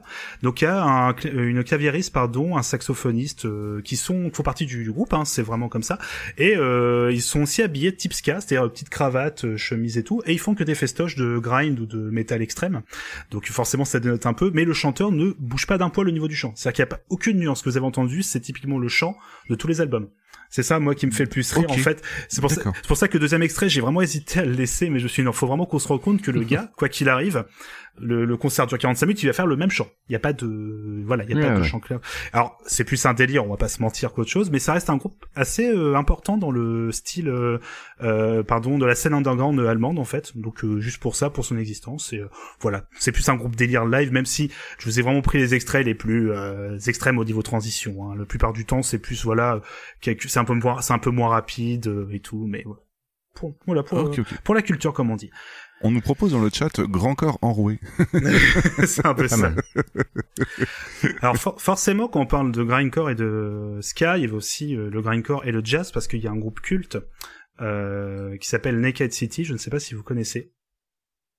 Euh, non, du tout. Alors là, alors ça a été, euh, c'est un groupe de, alors j'aime bien les termes jazz avant-gardiste américain qui s'est formé en 88 et qui a existé jusqu'en 93. Et ils ont quand même eu le temps de sortir cet album. Donc tu vois, c'est un peu les, un peu comme on est sur un, on est sur du Joule, ouais, c'est ça. un bon. Et du coup, c'est formé à la base par euh, John Zorn, qui est en fait une légende vivante du jazz euh, américain, qui a quelqu'un qui fait des milliards d'albums par an, j'exagère à peine, qui est un saxophoniste, compositeur, producteur, chef mhm. d'orchestre. Enfin, c'est un mec qui est une énorme figure en fait de la scène autant jazz que de la scène underground. C'est un gars qui a vraiment commencé à écouter en fait des groupes de grind. Il s'est dit tiens, mais ça pourrait être marrant de faire du free jazz aussi avec ça. Et euh, du coup, il s'est dit tiens, bah, je vais faire un groupe euh, qui mélange le free jazz et le grind. Donc je suis forcé, je vous ai laissé un petit extrait et comme on dit, bon voyage.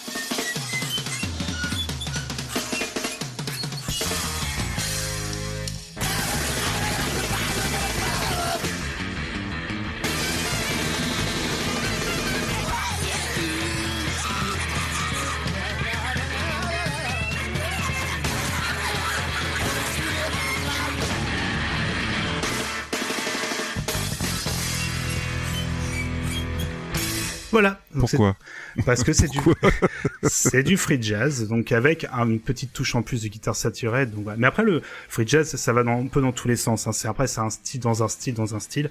Voilà. Et en fait, Naked City, peut-être que vous avez déjà entendu cette musique euh, sans le savoir en ayant vu euh, les films euh, Funny Games. Je sais pas si ça vous dit quelque chose. Euh, non. Non. Voilà. Et du coup, dans, dans Funny Games, en fait, c'est un film de Haneke, en fait. Euh, Vous mhm. avez ces quelques morceaux, en fait, de ce groupe-là qui apparaissent, donc pareil, qui donnent un effet comme on, vous avez pu l'avoir maintenant quand vous connaissez pas. Voilà. D'accord. Sans sur, voilà, sans, je sais que par surprise, ça peut, ça peut surprendre, mais Naked City, c'est. Ah, mais tu nous avais pas surpris, attention, tu nous avais prévenu. C'est ça. Mais ça a surpris quand même. Voilà. voilà. Donc là, vous inquiétez pas, on est passé sur les trucs les plus, on va dire, euh, vraiment euh, douloureux. Douloureux. Le reste, voilà, on est bien. Là, on retourne à la maison, on est en mode tranquille.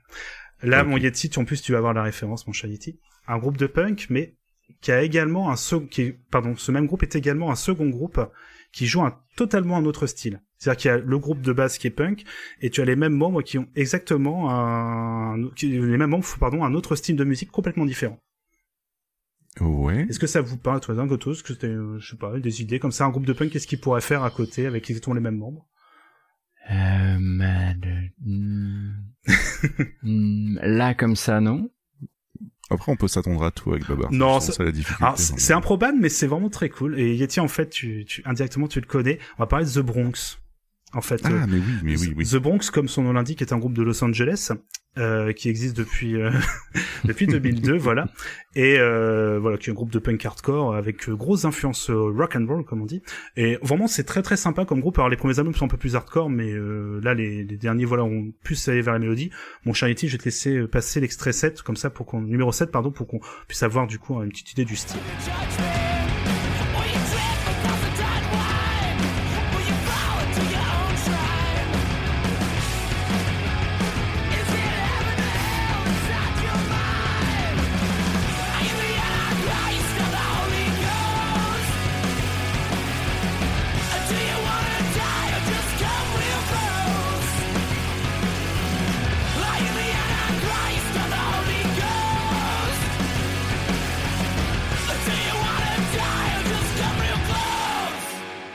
Passe relativement Voilà. tout seul, ça. hein.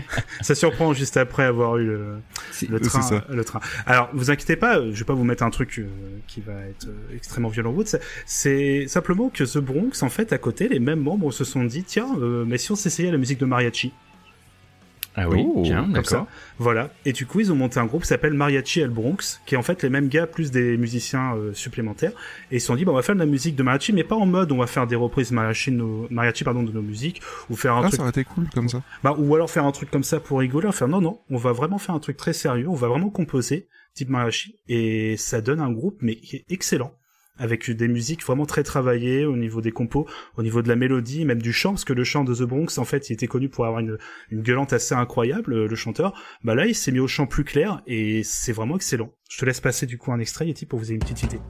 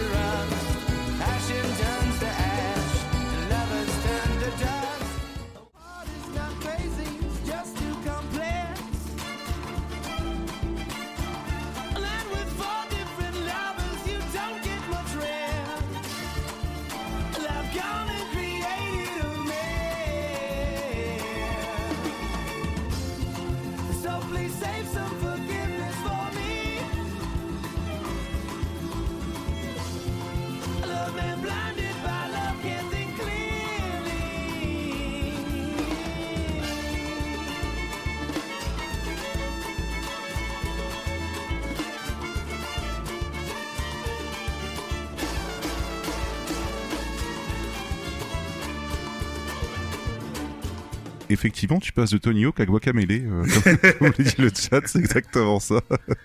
Et Ouais. euh, j'ai été particulièrement surpris par la voix du chanteur. On aurait dit Bon Jovi dit. D'un Oh. coup, d'un coup, le truc m'est tombé dessus. Je me suis dit, oh waouh, je m'attendais pas du tout à ce genre de chant à ce à ce moment-là. Oui. Mais le premier, euh, la- le, pardon, excusez-moi de t'avoir interrompu. Le, le premier extrait, celui qui est donc euh, leur style, on va dire euh, habituel. euh, tu sais si le morceau serait pas passé dans un film ou quelque chose comme ça, parce que je suis sûr de l'avoir déjà entendu en fait. Mais je, Alors, je- je- même dans des jeux, euh, donc euh, c'est fort Ah. possible, je pense, dans des triple A, il a sûrement été dans un GTA ou dans un Watch Dogs ou... euh, Ah, c'est un groupe qui, a, qui était sur un gros label à l'époque. euh, Enfin, ils étaient à la, à la base sur une major pour la D'accord. Les deux premiers, après, ils ont monté leur propre label et euh, qui ne sert en fait qu'à sortir leur album à eux d'ailleurs. Euh, puis The Bronx, alors, il se trouve Yeti que peut-être on a fait une émission sur eux. Qui se trouve que Oui, peut-être cette ouais, émission euh, n'a pas pu être enregistrée. Mais euh, en fait, comme je disais très rapidement sur The Bronx, ce qui est très drôle, c'est que ce groupe-là, en fait, tous les albums s'appellent The Bronx. Donc du coup, euh, c'est un bordel pour s'y retrouver. Là, ils sortent un nouvel album, le sixième, qui s'appelle The Bronx. Voilà, donc euh, si vous avez l'occasion. Et Mariachi El Bronx, c'est pareil. Tous les albums s'appellent Mariachi El Bronx. Donc il y en a trois. Et euh, au niveau de- au niveau des membres, ce qui est très drôle, c'est que parfois des, des membres de The Bronx quittent ce groupe, mais restent dans Mariachi and Bronx. Voilà, au niveau de la batterie par exemple. Mais c'est- Ouais, ça peut se comprendre d'un certain côté. S'ils sont plus attirés par un genre que l'autre, euh, ouais, ouais, ouais. Et c'est vraiment en mode, au début, on se dit non, mais c'est une blague, tu vois, enfin les mecs. Et en fait, non, non, c'est- ils ont dit c'est pas du tout pour. euh, c'est vraiment très, euh, très sérieux. On veut faire, euh, on, a- on veut prendre ces influences-là, en faire un truc vraiment tout en respectant, voilà, le, euh, la culture, les choses derrière, pour vraiment en faire un, quelque chose de sérieux et rendre hommage aussi à ce style de musique, avec- en apportant leur petite touche. Et honnêtement, c'est vraiment très bon. Le deuxième album est vraiment excellent. C'est un très bon album. On peut dire un peu pop aussi, hein, dans l'idée, euh, avec des vraiment des tubes qui restent en tête, Mhm. mais je pensais pas dire ça. dans le sens où je me m'attendais pas à vraiment autant adorer ce style de musique. Voilà. Donc Mariachi. Bah, J'aime beaucoup euh, les deux d'ailleurs, hein, parce que que ce soit l'un ou l'autre, euh, je trouve que c'est c'est vraiment très très bon, ouais. Yes. Totalement. Alors du coup, bon Charity, tu le sais depuis cette saison, dès qu'il y a une nouvelle émission où je, pr- où je présente une partie, euh, tu sais ce que ça veut dire? Ça veut dire nouvelle rubrique, Euh, comme à chaque émission. Donc du coup, qui dit nouvelle rubrique, dit nouveau jingle. Où est le vendeur? Ah, je sais. J'emploierai le riff. Je peux vous aider? No! God, please, no! No! No! No! No Stairway? C'est dingue voilà. Du coup, petite rubrique que j'ai appelée attention, beaucoup de brainstorming, le riff et loulou. Je suis désolé. Oh, Euh, du- pour le coup voilà. Qui est euh, du coup un petit en fait je vais revenir sur des riffs ou des solos en fait d'un d'un groupe ou d'une musique que j'aime bien. Et voilà histoire de le passer de euh, voilà de dire ah ce riff là est vraiment très très cool. Et là je vais vous parler rapidement du- d'un groupe canadien qui s'appelle Propagandy alors il faudrait faire une émission entière sur Propagandy j'en ai déjà passé plein de fois. C'est un des groupes les plus importants de la scène punk euh, mais qui évolue dans un style totalement euh, enfin beaucoup plus métal et un peu thrash metal tout en restant très punk dans l'idée dans le côté très engagé et euh, Ouais. on va s'écouter du coup un extrait de leur cinquième album qui s'appelle euh, Supporting Cast.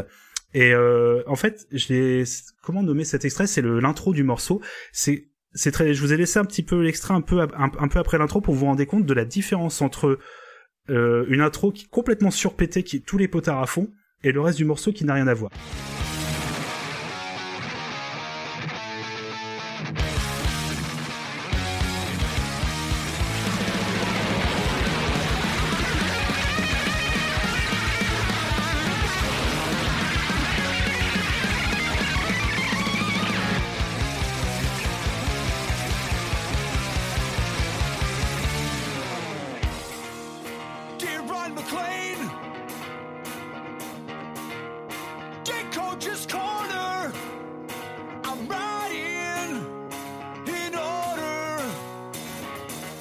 C'est quand t'as tout mis dans ton intro, quoi. C'est ça.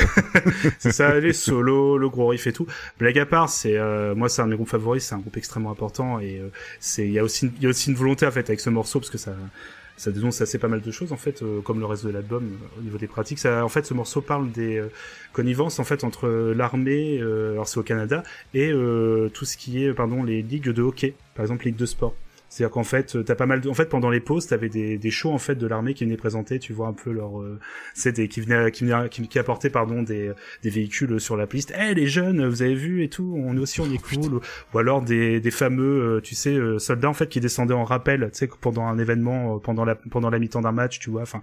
Et donc, ça dénonçait un peu tout ça, et surtout la complaisance, en fait, de certains présentateurs, euh, tu vois, euh, au niveau de présentateurs d'émissions de... qui faisaient de... Je cherche un peu les termes, pardon, euh, qui font des tu sais, qui parlent un peu, tu vois, de comment était le ou match. des commentaires après match. Voilà. euh, C'est ça. Ouais. Donc voilà. Et euh, du coup, Propagandy, enfin, c'est un excellent groupe. Et euh, voilà, tout simplement, c'est juste que moi, me, ce, cette intro, me, chaque fois, me dit, mais sort de nulle part. Mais ça marche extrêmement bien. et il y a même une vidéo tuto du chanteur qui est, guitare, qui est le guitariste également, qui fait un- une vidéo. Alors, elle date un peu, euh, faut dire que ça date de 2007-2008, où il se filme devant sa, sa webcam en fait, un peu. Euh, l'impression que c'est vraiment en mode un peu pourri la, la qualité. Et il fait voilà pour, euh, je vais vous apprendre comment jouer, mais en parlant très lentement, comment jouer le solo d'intro, ça demande beaucoup de technique. c'est la, la vidéo dure 3 minutes comme ça, il faut mettre vos, faut faire tel accord, tel accord, puis après en fait le gars, tu le vois, il saute partout en faisant n'importe quoi, en se roulant par terre et en pour dire que c'est comme ça qu'on fait l'intro du morceau. Voilà. D'accord. Donc voilà, c'était juste pour vous faire partager ce petit riff et on reprend. Euh, très très sympa, ouais. Voilà, et on reprend. Voilà, on va atteindre des. Là, on arrive un peu sur le côté un peu euh, rigolol de voilà du de ma partie. Euh, un groupe de reprise de Led Zeppelin, mais en version reggae. Jusque là, bon. Ouais. Ok, Ça dépend quel morceau, mais euh, allons-y. Ok, non, parce qu'il y a un autre twist en fait. Ah. parce que pas le, chanteur est un sosie d'Elvis Presley. Pourquoi voilà. voilà. Donc du coup, on va s'écouter un extrait de Dread Zeppelin. Voilà. Oui, mais oui, pourquoi j'y ai pas pensé? Voilà. Et honnêtement, vous allez voir, c'est pas aussi, euh, ça peut surprendre.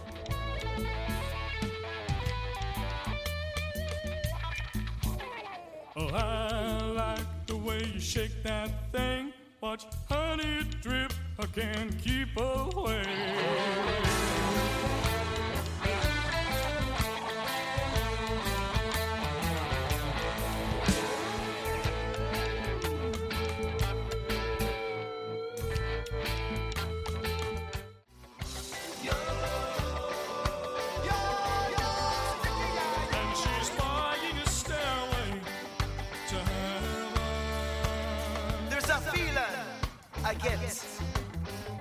Look to the west.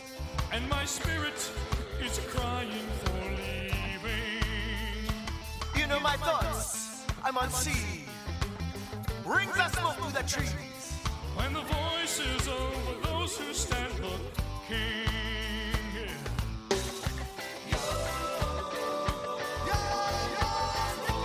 And she's buying a stairway to heaven. And that's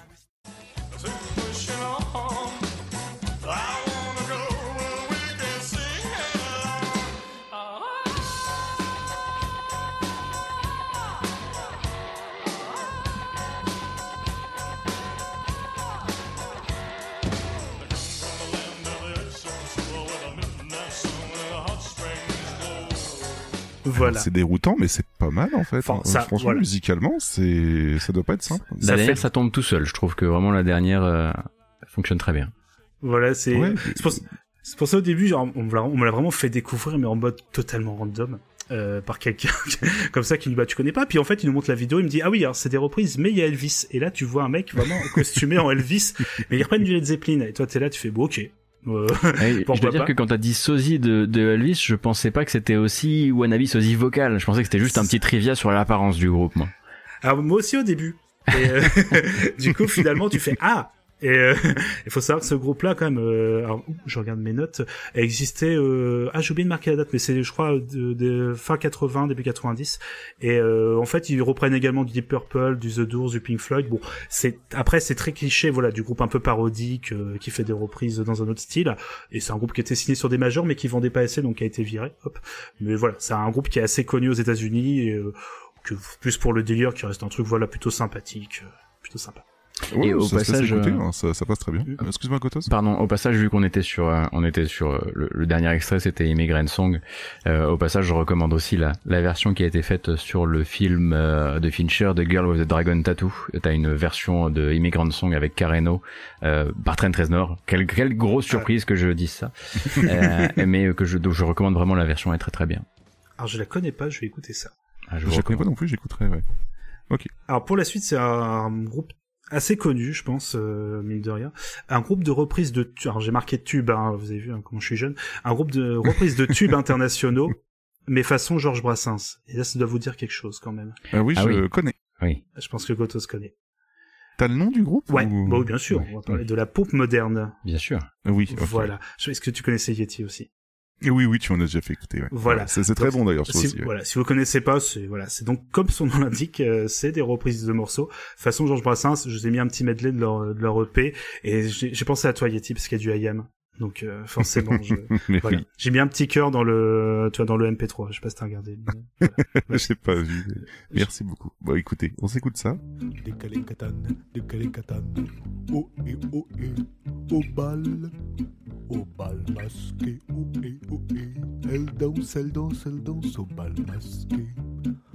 Elle ne peut pas s'arrêter, oh et oh et, de danser, danser, danser, danser. Pendant toute l'année, on prépare les costumes. Dracula, Casanova, c'est un vrai. Des concours de danse un peu partout, s'improviser. Je te propose un voyage dans le temps via planète Marseille. Et DJ, mets-nous donc du funk qu'on danse le Mia. fait pousser le pionnier à fond pour danser le mia. Ce soir, les bagues brilleront pour danser le mia. Et DJ, mets-nous donc du funk qu'on danse le mia. Trimer, le faire plus vite nous rend plus dur, meilleur, plus rapide, plus fort. Le travailler, l'améliorer, le faire plus vite nous rend plus fort, plus que jamais, heure après heure. Le travail n'est jamais fini. Le travailler, l'améliorer, le faire plus vite nous rend plus fort, plus que jamais, heure après heure. Le travail n'est jamais fini. Le travailler, l'améliorer. Voilà, donc c'est très très simpliste, on va pas se mentir, mais c'est efficace. Oh non, ça, ça passe vraiment très bien. Ouais, ouais. Alors après, pareil, comme tous ces groupes-là, forcément, bon, c'est rigolo. Je pense que malheureusement, bon, tu l'as écouté deux trois fois. Après, malheureusement, bon, voilà, t'as fait le tour. Mais c'est un petit groupe qui a fait voilà son, son petit bout de chemin entre 2007 et 2011. Alors, j'ai pas trop su qui était euh, dedans. Je sais pas trop d'où ils viennent. Je pense de Paris, mais je suis pas sûr du tout. Mais apparemment, Ouais. j'ai vu qu'ils avaient fait quelques petits concerts ici et là, des, in- interventions à la radio, France Inter, tout ça. Et apparemment, ils ont eu alors, la chance, euh, je ne sais pas, euh, qu'une fois, c'est Ari- euh, Ariel Dombal ait fait un featuring avec eux. Voilà. D'accord. ok. Prenez ça comme ça, vous en faites ce que vous voulez. hein, je- voilà. Donc je vois Goto, tu disais, tu connaissais déjà. euh, Euh, oui, oui, oui, la pompe moderne, ouais. Et d'ailleurs, au passage, euh, on a euh, en France un autre groupe qui, euh, comment dire, s'est fait des casques dorés euh, quasiment comme ceux de Daft Punk, qui euh, fait de la musique quasiment comme celle de Daft Punk, et qui s'appelle Aft Punk. Euh, que je vous recommande chaudement. Ils sont sur un SoundCloud. Alors, je pense que ces derniers temps, ça, ouais, là, je regarde, ça a pas posté depuis 7 ans. Mais il y avait quelques mashups Daft Punk, Claude François, si vous aimez justement ce genre de, ce genre de petite galéjade, euh, un peu, euh, comment dire, osé. Euh, et je crois que c'était, euh, je crois que c'était un truc du genre, euh, euh, je crois que c'était euh, plus dur, plus fort, plus rapide, mais surtout moins cher. Euh, le, le nom de leur, leur, euh, leur punchline et donc voilà Aft Punk comme bah, comme une aft hein, euh, voilà D'accord. Bah, nickel. Bah, écoute, à écouter, ça, ça peut être très cool aussi. Et en tout cas, tu nous as fait, tu nous as bien régalé, Badar, parce que parmi ta sélection, il y a quand même pas mal de choses que je réécouterai de mon côté. Bon, écoute, ça me fait plaisir. Bah, surtout que là, on arrive à la, au dernier groupe. Hein. Je sais pas si tu voulais Ouais. ajouter un petit truc, mon cher Yeti, ou? Euh, non, non, c'est bon, vas-y, je Ok, t'en prie. c'est pas de souci. Alors du coup, euh, juste avant, euh, voilà, de- d'enchaîner, parce qu'après je vais enchaîner avec ma pépite. Et du coup, voilà, on ira après vers les rocos euh, hors sujet. Euh, mais euh, juste avant, quelques petits groupes du coup que j'avais pas eu l'occasion de, de passer. Il y avait un groupe qui s'amusait à reprendre euh, des phrases, euh, pardon, des, des répliques de Nicolas Cage.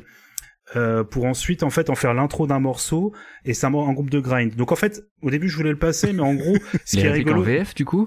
En par- non en VO ah c'est tellement dommage Voilà, un groupe, euh, c'est un groupe britannique, je crois. Alors c'est rigolo sur le concept, mais en vrai, bon bah il y a l'intro qui rigole parce qu'on entend Nicolas Cage crier bah dans n'importe lequel de ses films, n'importe lequel des extraits. Puis ensuite, bon bah c'est un morceau de grind de 30 secondes, donc bon. Voilà, c'est, je vous ai encore évité ça. Et il y a aussi un groupe euh, Okilidokili, qui est un- en fait un, groupe de métal, euh, alors j'ai oublié le nom, comme euh, Ned Flanders de des Simpsons. C'est-à-dire que tous les membres, tous les membres en fait sont habillés comme Ned Flanders, avec euh, à chaque fois des, des chansons euh, qui ont qui reprennent des répliques de Ned Flanders. Alors là c'est pareil, c'est rigolo parce qu'ils sont tous avec la petite moustache, le- les lunettes et tout, mais en fait musicalement c'est euh, du metalcore un peu basique. C'est pour ça que j'ai pas passé d'extrait. Mais c'est comme euh, l'a dit aussi Gotos, il existe tellement de, de groupes parodiques ou de choses comme ça que forcément bon, euh, voilà. Donc je préfère me limiter à ce que je connaissais, mais surtout pour le terminer, Yeti, c'est enfin le moment où, après, on en a parlé tellement de fois, et je suis forcément obligé d'en parler, Yeti, un groupe de matrock instrumental, mais avec comme principale inspiration la musique zouk. Mais oui, mais oui. Et oui, on va parler, et je vais pouvoir passer un morceau entier, je suis très heureux, de Frankie Ghost ou Pointe à Pitre. Mon, mon cher Gotos, je sais pas si tu, si tu J'ai connais. déjà- alors j'ai déjà ent- entendu le, le nom et je crois que jusqu'ici j'avais essayé de, de fuir le moment, mais je crois que c'est le moment. Alors, musicalement, tu vas voir, c'est, euh, au contraire, c'est très, euh, très bien fait. Il n'y a pas de Oui, je confirme. c'est pas en fait on s'attend à un truc totalement euh, voilà un peu foufou mais en fait ça reste vraiment très bien Euh, mais c'est comme je l'ai marqué dans mes notes euh, donc c'est un trio euh, matrock instrumental aux influences zouk avec entre autres un membre euh, du duo Pneu qui est un groupe euh, de tours également enfin un groupe un duo pour le coup et euh, comme j'ai marqué c'est des noms de morceaux qu'on aurait pu croire que c'est Pipo Mantis en fait qui les a écrits parce que par exemple vous avez le morceau Yannick Quinoa hum. Ouais. Accélérateur de particules. Voilà. C'est- Celle-là, c'est vraiment un intertitre de, C'est ça. hein. C'est ça. Ou Eye, Eye of the Toucan, qui est fameux avec la fameuse intro Ah oui. d'Eye of the Tiger. Voilà. Et du coup, euh, moi je trouve que c'est vraiment un groupe. Enfin, blague à part, ça reste un très bon groupe musical. Alors ils jouent toujours avec des faux palmiers en gonflables en fait. Euh, derrière eux, des chemises à Ah oui. fleurs, c'est important. Et voilà, donc on va s'écouter un, un morceau du coup tiré de leur album euh, Plaisir coupable. Et le morceau s'appelle Cameroun Diaz. voilà, Pardon. voilà, voilà, voilà. Oui, je- non, Mais- parce que les autres titres, j'avais pris le temps de les encaisser, mais celui-là, non. Mais musicalement, vous verrez, on va, on va se laisser, euh, voilà, on va se laisser euh, se balader. On a l'impression qu'on est sur une plage. C'est vraiment très cool.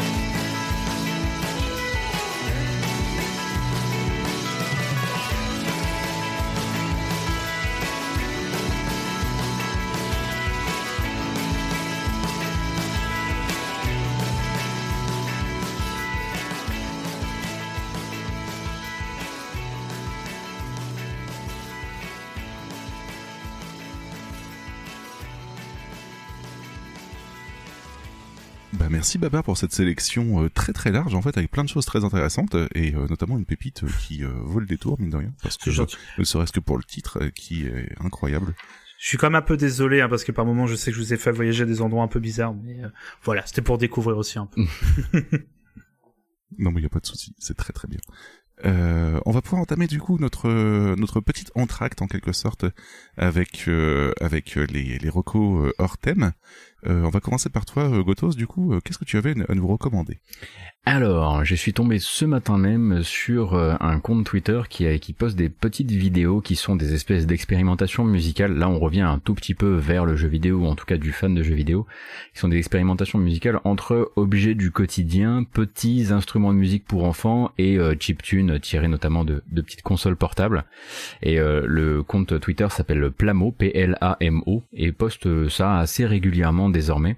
Et c'est des petites pastilles de 45 secondes vous allez voir, euh, c'est euh, c'est euh, c'est très timé, ça demande beaucoup de méthodes pour être réalisé et c'est réalisé en live dans ces petites vidéos, c'est très mignon.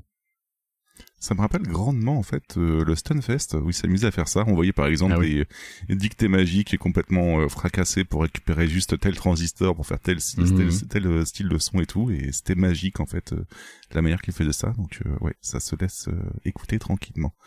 Euh, bah, je te propose qu'on balance directement euh, l'extrait du coup, Ouais. et puis euh, qu'on se fasse une idée dessus.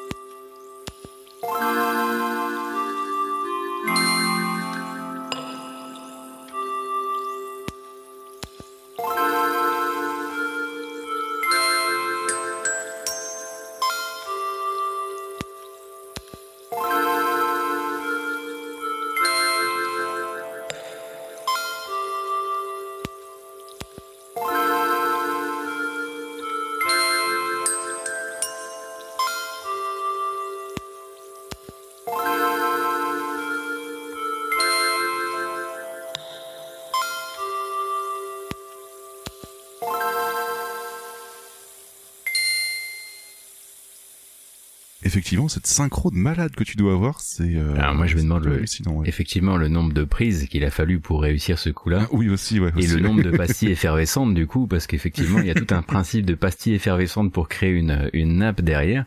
Et il y a plein de petits trucs comme ça où ça va utiliser effectivement parfois juste un bout de un bout d'une vieille carte son euh, ou ce genre de choses pour créer juste des bruits de statique en touchant avec. euh, Il y a pas mal de petits objets un peu rigolos comme des stylophones, etc.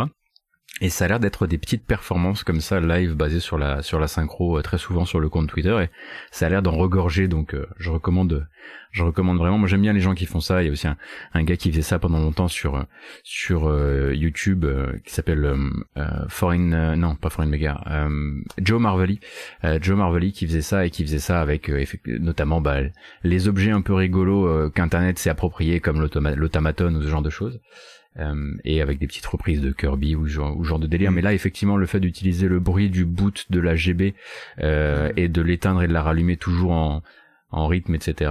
Moi, je dis grand bravo aux gens qui savent déjà compter, compter un rythme dans leur tête. Je suis un, terrible pratiquant musical et un- un- j'écoute beaucoup, mais c'est tout. Ah, Je peux comprendre, j'ai une notion du, du rythme très abstraite aussi de mon côté, donc euh, c'est compliqué. Mm. Mais ouais, ouais. en tout cas, ça, ça s'écoute tranquillement, ouais, c'est c'est Ouais, vraiment très je- doux. Je connaissais pas du tout, c'est vraiment cool. Alors faut, faut admettre que la vidéo, euh, là si on a que le son, c'est déjà très cool, mais la vidéo apporte un vrai plus, donc Ouais, pas ouais, bah oui, on est sur la performance, quoi. Mais De c'est, toute façon, elle, ouais. elle sera repartagée sur la, la page du, du podcast. Ça me rappelle euh, des, du coup, j'avais un prof euh, de batterie qui faisait, un- qui fait un peu ce style aussi, d'utiliser pas mal d'objets du quotidien, mais des, euh, dont les petits pianos en fait joués, qui font des, et, enfin c'est pareil, cette, euh, moi ça me fascine toujours cette fa- faculté à sortir des petites nappes comme ça, des ambiances avec uniquement des objets comme ça, euh, Ouais, ouais, sans ouais. que ça soit, sans que ce soit trop, vraiment juste un, très peu de choses en fait. Ou ça, même, très ou- impressionnant. ou même tous les tous les jouets en fait, tous les instruments euh, de musique joués dont il était, euh, dont nous gamins on, on pensait qu'on pouvait rien en tirer, enfin qu'ils n'avaient aucune qualité euh, véritable, et où en fait des gens voilà les retrouvent en les retrouvent dans des dans des brocantes etc. Enfin, je, crois que sur une de ces vidéos, il y a un truc, c'est genre le, le Pikachu keyboard ou un machin comme ça, et c'est vraiment, c'est un jouet, c'est un jouet pour gamin qui fait des poètes poètes, mais qui, qui a été retrouvé probablement dans un marché opus, mais pour le besoin de ce truc-là, il avait la bonne qualité, quoi. On nous parle sur le chat quand même, tu parlais, euh, Gotos, de la notion du rythme, et on nous dit, et pourtant, tu, sur Fuser, alors? Ouais, mais Fuser, Fuser, c'est différent. Fuser, c'est Fuser, tout est devant toi. Il suffit globalement juste de t'en sortir sur un, un compte, un compte extrêmement simple. Et encore, hein, euh, il y a une vraie, il y a une vraie propagande totalement éhontée à, à venir m'écouter faire du, du Fuser. La plupart du gens, les gens, la plupart du temps, les gens restent pas longtemps. Hein. Ils s'en vont assez vite quand même, hein, agressés par la performance et par les et par les tentatives un peu, euh, comment dire, osées. Ok, ok, bah très bien pour cette euh, recommandation-là. En tout cas, euh, j'irai euh, checker d'autres vidéos parce que je suis très curieux et j'aime bien ce genre de de d'expérience. Euh, mon cher Babar, du coup, toi, niveau reco, tu aurais quoi? Alors, je vais vous parler d'un groupe américain euh, qui s'appelle The Armed, alors euh, qui a sorti un tout nouvel album il y a vraiment quelques jours, qui s'appelle Ultra Pop. Alors, The Armed, c'est pile poil le genre de groupe où il faudrait faire une émission entière parce que c'est un groupe formé en 2009 qui est euh, on appelle ça un groupe euh, aux membres anonymes c'est-à-dire qu'on sait toujours pas qui est derrière malgré ouais. le fait qu'ils font des concerts ou des lives mais pendant les prestations live ou que ça soit là pour des émissions ou en live apparemment c'est pas les membres officiels qui jouent enfin c'est un bordel monstre. Euh, t'as même des fois t'as le batteur de Converge qui est un groupe de hardcore euh, chaotique assez connu en fait qui sans le savoir a, a fait toutes les parties de batterie de l'album. Il pensait enregistrer un, des parties pour Converge en fait on lui a fait comprendre à la fin que non en fait t'as fait un album pour ce groupe là soit pour dire à quel point ça peut partir un peu dans... et en fait il s'amuse à la base il faisait un peu une sorte de hardcore madcore euh, euh, chaotique un truc assez vénère vraiment euh, très très violent très parti dans tous les sens. Et maintenant ils sont partis dans tous les sens mais en mettant pas mal d'électro et pas mal de sons avec des morceaux avec des morceaux très ambiants et des influences vraiment différentes. Euh, quitte à baisser un petit peu le rythme à baisser un peu la, la violence à faire des parfois des, des- un peu de nappe et tout. Et depuis leur album précédent qui s'appelait Only Love euh, ils ont commencé voilà à mettre pas mal de sons électro limite de la chiptune ce qui peut surprendre. Et euh, surtout avoir une prod un peu euh, pas cradingue mais qui est beaucoup plus brutale plus brute que quelque chose de trop lisse. Alors je sais pas comment décrire tout ça en peu de temps mais en gros ça va ça, ça peut à la fois être de l'électro un peu saturé euh, vraiment avec des bonnes ambiances tout comme ça peut partir dans un truc chaotique et euh, qui va vraiment euh, très vite euh, très fort. Donc euh, voilà. J'ai mis j'ai beaucoup de mal à vous trouver un petit extrait qui permette de vous donner une idée de l'album mais je, je mets un petit morceau voilà qui est un peu entre les deux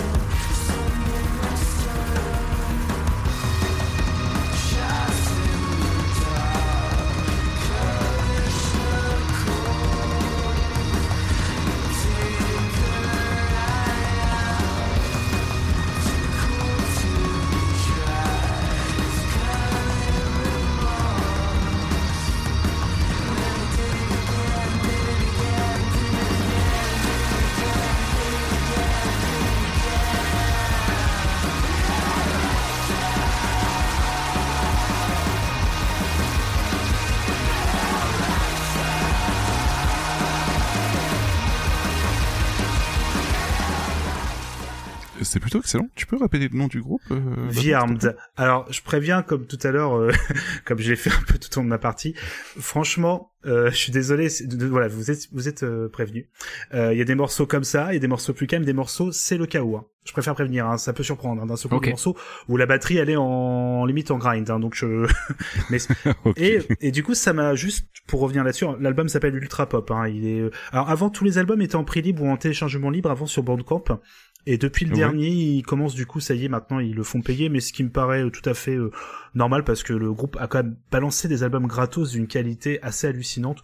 Donc c'est un peu normal que maintenant ils essayent un peu aussi d'en vivre. Donc euh, je comprends tout à fait. Il coûte 8 euros euh, environ sur euh, Bandcamp, donc allez-y. En plus, si c'est pendant les fameux vendredis où tous les tout l'argent pardon des achats va aux artistes, faites-vous plaisir. hein, c'est vraiment un très bon groupe. Et oui, pardon, je voulais juste revenir. Tout, tout ce qui est d'imagerie du groupe est assez incroyable. Si vous avez l'occasion de voir les clips, ils ont toute une équipe. Ça doit forcément être des mecs qui traînent à la fois dans la scène hardcore et aussi dans la scène cinéma parce qu'ils ont des moyens pour faire des, des, des trucs. Alors, ils ont aussi eu euh, Tommy Wiseau de du film The Door aussi. Bon, c'est c'est- The Door, non C'est Tommy Wiseau, pardon, le The Room. The excusez-moi. Room. Voilà, The Room. Ah oui. Merci. Euh, qui, est, bon, qui est venu faire un truc hein, complètement improbable, mais c'est vraiment un groupe qui a tout un univers autant musical que euh, en imagerie donc je vous conseille comme ça d'aller faire un petit tour. Et voilà je veux juste rebondir là-dessus Yeti. Euh, c'est qu'ils sont en concert. Dit comme ça c'est un mot qu'on n'a pas l'occasion de dire souvent. Théoriquement ils sont en fin d'année en concert à Rouen. Alors du coup, euh, c'était prévu l'année dernière et ça a été remis à cette année. Alors après, c'est toujours pareil, c'est le sujet un petit peu euh, comment ça va se passer. Ouais, c'est euh, ouais. c'est un peu en mode j'ai envie de les voir et en même temps c'est un peu bon donc on verra mais ça fait très bizarre juste juste pour le fait de dire bah vous pourrez peut-être les, les voir en live ça fait longtemps qu'on n'a pas dit ça Oui, c'est clair, ouais. Ok, ok. Bah écoute, nickel. Du coup, écoutez, euh, moi je- je je- j'ai envie d'écouter l'album, j'ai envie de me faire un avis là-dessus parce que ça m'a plutôt hypé en tout ouais ce, ce- voilà comme je disais attention il y a des morceaux vous allez faire bon euh, c'est du babar voilà je préfère prévenir hein.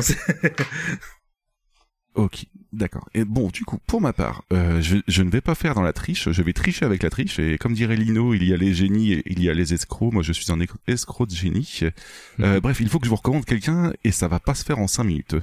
Donc, euh, je fais confiance aux gens du chat, puisque je, je vous ai bombardé durant ces 15 derniers jours de, de musique de leur part, donc du coup, il y en a certains qui connaissent déjà, mais euh, mais euh, ne spoilez pas les, les différents twists, parce que euh, il va y en avoir, et ça tombe bien, ça correspond un petit peu avec la thématique de Babar, donc c'est cool.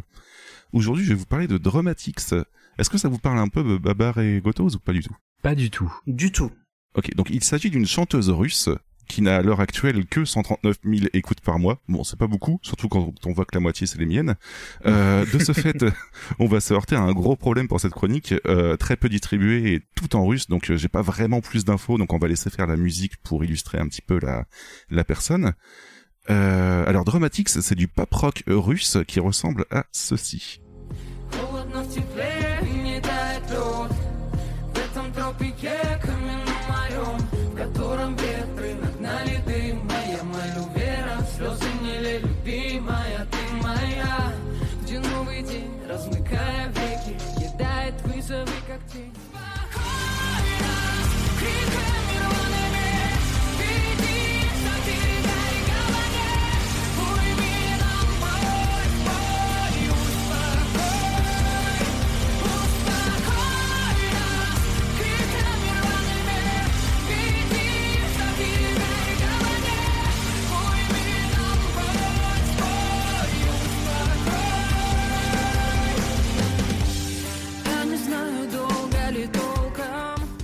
Alors vous allez peut-être me dire que c'est beaucoup trop simple, c'est ne fait que du paproc, mais il y, a, un autre élément à prendre en compte, un élément euh, en quelque sorte, mon cher Gothos. J'ai cru comprendre que tu mets un petit peu les ambiances OST de The Witcher ou Wardruna par exemple. Ça peut m'arriver, ouais.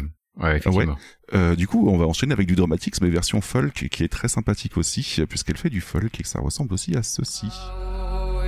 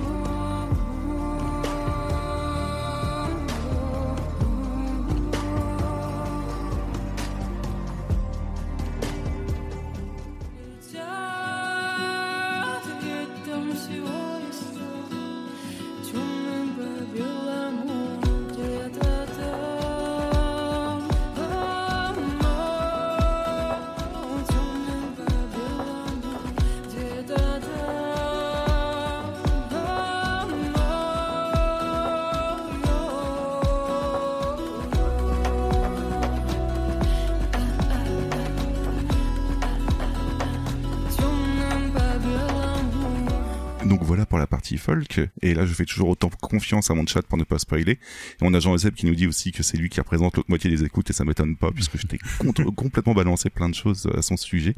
Et vous allez peut-être me dire que c'est trop simple de ne faire que du pop rock matiné à du folk, beaucoup le font, euh, mais il y a un autre élément à prendre en compte, à votre avis, que fait-elle d'autre? Oh non, pas du ska, hein. non Non, pas du ska. Euh, Et bah du hip-hop. Ah oui. On a donc une artiste Ah. russe euh, faisant du hip-hop, pop, rock, folk et parfois un peu électro. Donc euh, voilà, je vous ai euh, je vous ai laissé de côté la partie électro, mais on va écouter un extrait de ce qu'elle fait en rap folk et vous allez voir que c'est plutôt excellent.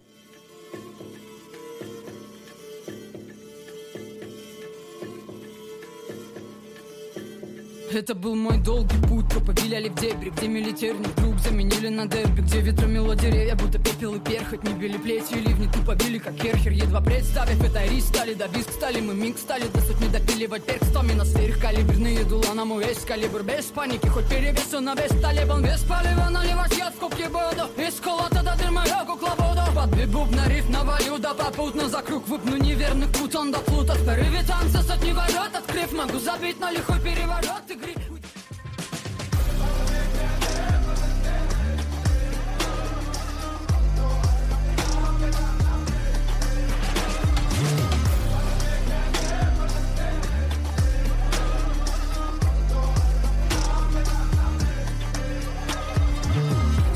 пущена кровь, идущим на фронт Мироздание опущены в гроб. Хотел райские кущи, но тут лучше впрок Помечтать о будущем, пока не спущен курок. Здесь вдоль тех троп войны, рой надгробных плит. Ядерный гриб для земли, как ровный нимб. Пасонной бритвой нам Бог пробил новой молитвой. Да будь мегатонный бомбы пли Люди хотят быть беспечным растением Их мечты по целям быть вечным весельем.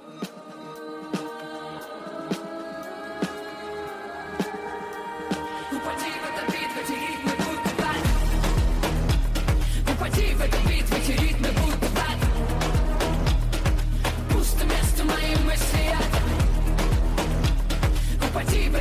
этот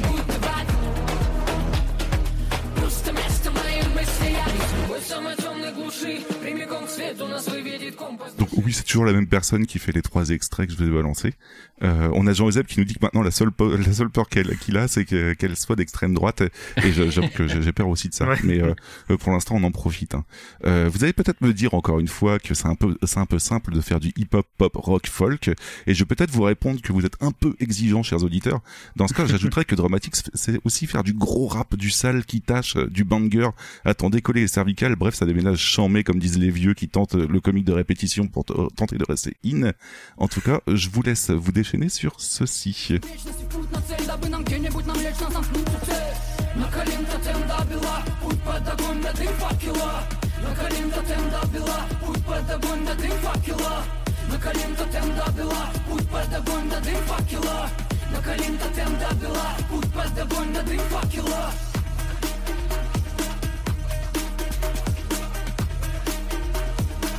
Под огонь до дым факела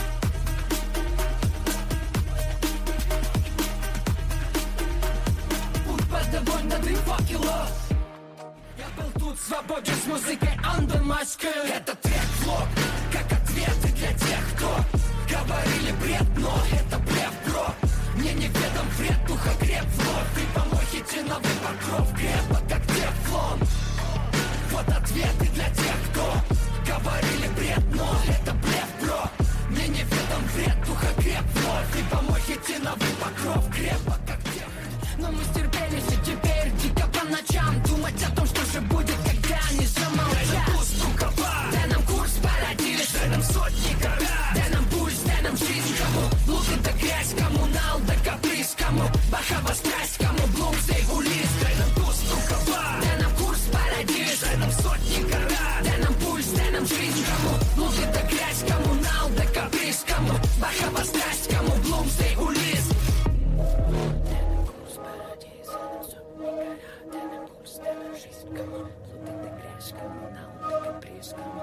Alors je sais pas ce que vous en pensez, mais euh, moi en tout cas ça, ça a été un gros coup de cœur découvert il y a 15 jours et j'ai écouté toute la discographie depuis et euh, on va vraiment de, de, de plein de genres différents, on va vraiment plein de genres différents donc euh, c'est vraiment c'est vraiment excellent je trouve moi.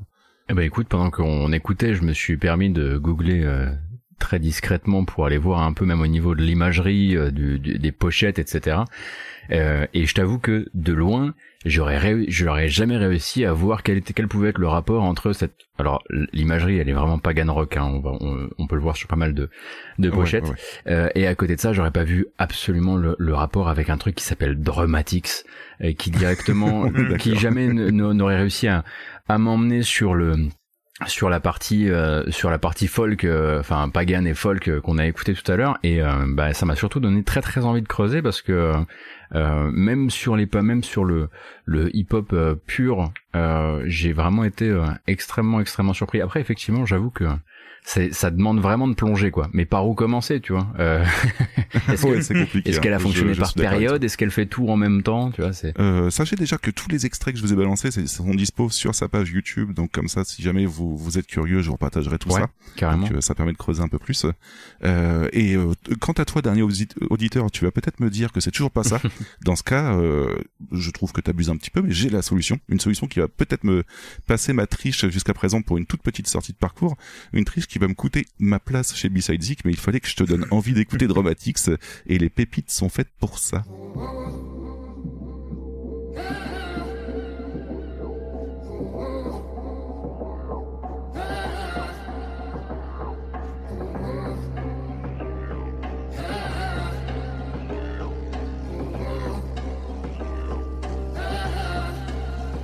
Всем намасте Снова кистень, сломанный фундамент крайний из четырех стен. В голове нарос и побитый кластер. Беги, пока битый бас лупят, будто кастет Выведи тонану потемней до гусей Ибо к этой лирике неприменима пастель. Либо в акапеллу шины накинут бластер. Либо ритм в меня вшит, будто старина стем По-любому те, с кем дальними летели мы векторами. Век помнят и перегорели коннекторы на гектор. Один не навалом адептов, а не тех, кто завуалирован под эффектами Дабы за гендер нелепый гон сбить этими рифмами Выдам зал по-македонски Больнее розги, пока не поздно. В путь стоит набрать бы воздух, грудь Будто лего перекидаю бит на детали Пока дали силу мутим и сдали Топим педали, будто бы титаник Куплеты впитает бумага по клаве Давим, это не металлика на гитаре Да, мы брали те вертикали, тут не забывали Как дались нам эти медали Но контору не пали мы правильно. Не перед кем мы нечего не замаливать Вавилон в лет туканит и балом Будем тут править мы. Не века не замкруг, топить только за круг Коли твои слова тут в роли рупора. Мои люди, мой круг под невидимым будто но единым крупным и куполом Не века не замкруг, топить только за круг Коли твои слова тут в роли рупора Мои люди, мой круг под невидимым будто но единым крупным и куполом Биты будут лопы, так это пульты блоки Это когда флоу атакует, таки лоу-кик на битлоке Потом из видной полки залетает, будто бы в эпике битвы Толкина За нами толпы, но мы не секта братицу Мы псевдотрапезы, воля сеткой рабицы Ибо свобода нам милее всего. До капли крови, до пота роняем, обороняя зион Мы не робеем, некуда бить, перемени план Переводи за руку и перемани к нам. Под любым видом это вам не в обиду Коли ретивая верит мутим, а там будет видно Передайте людям ту инфу на потом. Перемен не будет, пока мы теребим фортуны подол Никогда не делай полсилы, а только до полной Наполним эту картину руками, волнами, волнами. Не века не замкруг, топить только за круг. Коли твои слова тут в роли рупора. Мои люди, мой круг под невидимым бы, но единым крупным и куполом. Не века не замкруг, топить только за круг. Коли твои слова тут в роли рупора невидимым будто бы, но единым крупным и куполом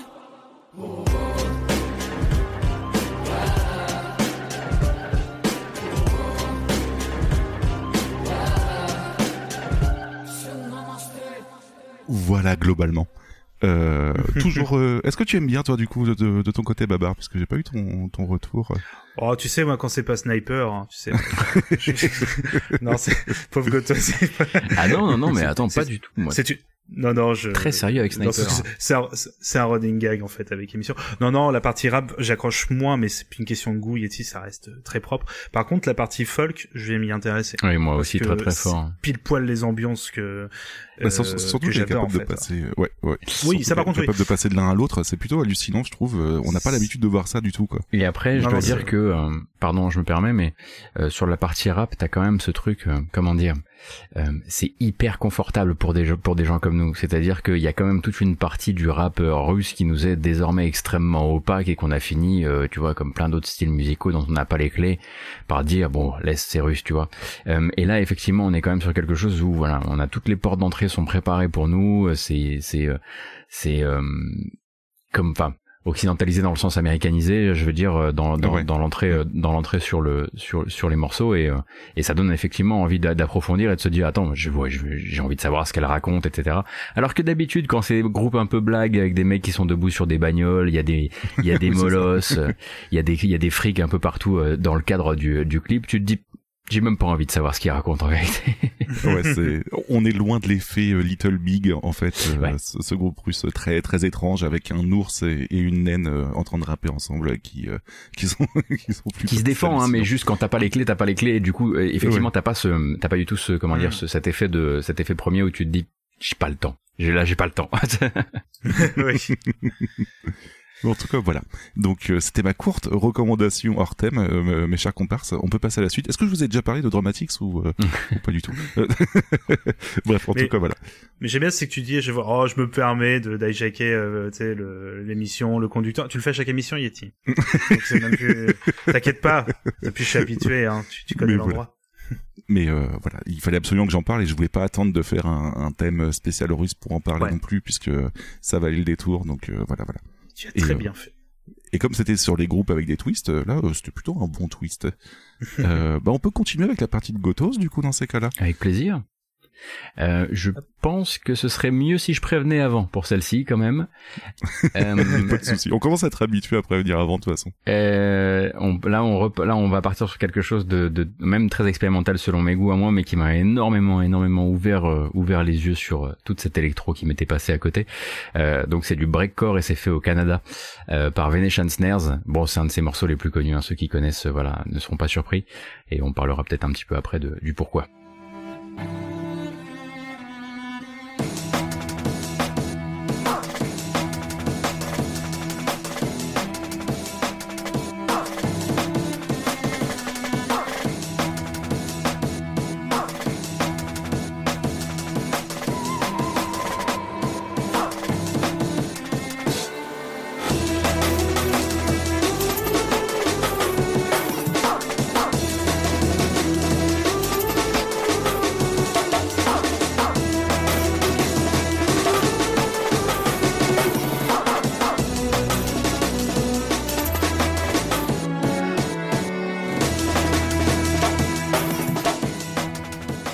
Excellent extrait, euh, Gotos. Je, je connaissais pas du tout et ça me, me trigger énormément.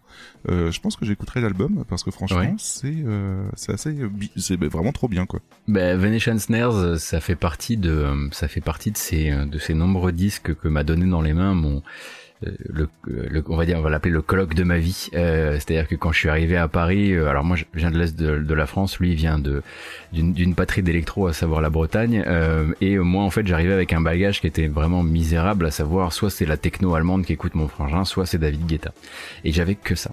Euh, et lui est arrivé et m'a vraiment mis des disques dans les mains en disant ok maintenant il va falloir qu'on faut qu'on change ça, c'est pas possible quoi. Tu c'est lui c'est lui qui est arrivé après mes six ans de Metallica, tu vois donc il est arrivé genre il faut que tu faut que t'écoutes chose. Et Venetian Snare, c'était euh, c'était mon introduction euh, au breakcore euh, qui m'a emmené ensuite vers Square Pusher que j'ai beaucoup beaucoup beaucoup écouté euh, qui me que ce même Loustic d'ailleurs m'a emmené voir euh, en live euh, on était sur la, la scène du Siget 2008 oh là là ça ne nous rajeunit pas tout ça euh, pour pour voir pour voir Square Pusher.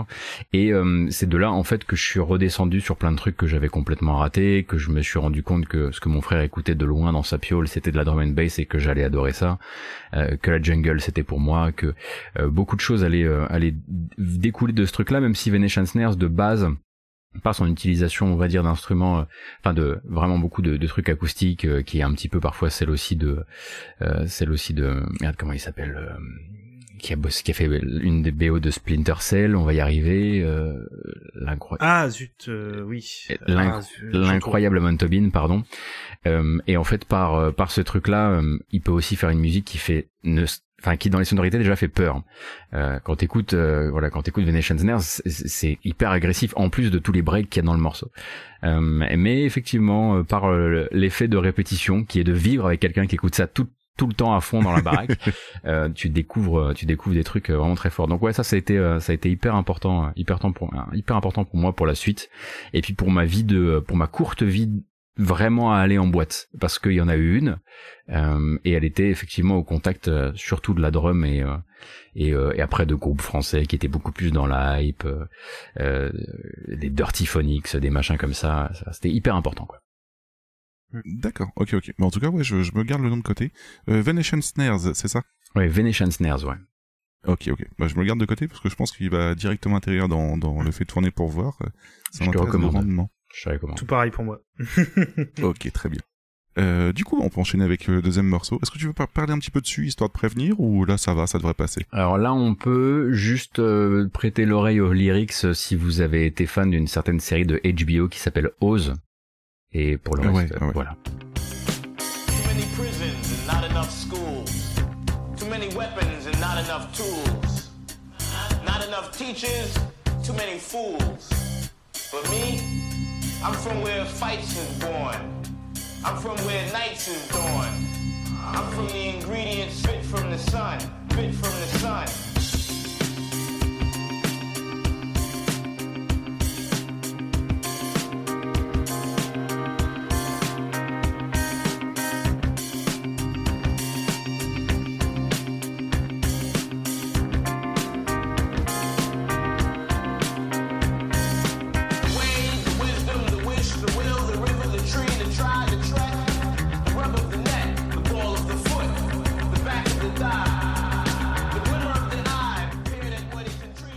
Comme la deuxième partie me parle beaucoup plus que la première. En tout cas, c'est- bon, excellent. Ben, ça finit sur du prog en fait, enfin ça finit sur une explosion type euh, type presque prog rock. Euh, quelle surprise Euh, Et donc effectivement c'est un groupe français qui s'appelle Fumouj F U M U J euh, qui Ah ouais était euh, qui a eu qui a eu son qui a eu son heure de gloire autour de euh, qui a commencé en 2004 qui a dû s'arrêter au milieu des années 2010 je pense Euh, et donc c'est euh, ce morceau-là sample effectivement le poème du personnage de poète euh, dans Oz, dont en préparant cette émission j'ai découvert que l'acteur nous avait quitté il y a un mois Mm. euh, et effectivement euh, qui n'avait pas eu de grand rôle derrière, donc c'est passé un peu inaperçu. Donc c'est un poème sur le voilà sur le système carcéral de manière générale. Euh, et en gros ça c'était Fumouj, c'était bah, par le même gars hein, avec qui j'étais encore en coloc, euh, euh, qui m'a fait découvrir un label français qui a été hyper important pour moi, que j'aurais pu découvrir par moi-même par d'autres biais, qui était Jarring Effects. Et Jarring Effects, euh, bah, c'était notamment le label de Ezekiel, groupe Tourangeau, Oui, euh, voilà, euh, qui m'a qui m'a porté, euh, que j'ai vu. C'est un des groupes que j'ai vu le plus en live, je pense, avec Mono, qui est un groupe de post-rock Jap qui vient toutes les années à Paris, donc c'est pas très difficile. Euh, et euh, et c'est chez Jarring Effects qui avait euh, Hightone, euh, qui avait euh, Interlope, donc euh, voilà, on écoutait un peu de dub à la maison aussi. Euh, Philastine, qui est un groupe que je recommande très très chaudement, euh, dont et surtout le morceau Colony Collapse que j'ai failli euh, failli, enfin que j'ai failli vous ramener. Et, euh, et euh, Nao aussi, euh, donc ça c'était que des groupes de chez Jarring FX, Nao c'est du post-rock. Et euh, et euh, il y a eu ce moment où effectivement j'étais en train de creuser, je creusais à deux endroits en même temps sur la musique, vraiment sur l'électro française. Euh, c'était du côté des des Tourangeaux et des Lyonnais avec euh, avec Jarring FX, et puis de l'autre côté c'était toute la toute la mouvance. Euh, ce que j'appelle l'autre chanson française, même si elle, est, elle a jamais percé tel quel, c'était du, c'était, je crois que c'était le, rap, le hip-hop alternatif du hip-hop alternatif. C'était euh, euh, un gars comme Arm et Psychic Lyrica, euh, qui sont donc Ah, des, qui sont des poètes vraiment, mais qui sont des poètes qui font, du- voilà, qui, qui rappent sur de, principalement de l'électro, parfois douce, parfois moins, euh, et qui sont pas du tout dans l'espèce de, on a eu cette, on a eu effectivement le rap alternatif FR où il y avait ce côté un peu, euh, on est la déglingue, surtout on est, généralement on est blanc, on a eu un peu de blé quand on était gamin, et puis euh, surtout maintenant on aime beaucoup la bière. Euh, là c'est, oui, Zwinkels. voilà, Zwinkels, etc. euh, Club des losers et autres. Euh, et là, c'est vraiment Arm, ARM. Un- le mec est un poète, un pur poète. J'ai failli en ramener aussi. Mais du coup, j'ai tout mis sous le voilà l'égide de Fumouge. J'ai essayé de voilà, j'ai j'ai utilisé ça comme un comme un cheval de Troie. Euh, tout le tout l'album d'ailleurs est, est, est très très bien de, de et il se trouve euh, il se trouve sur les plateformes d'écoute euh, tranquillou.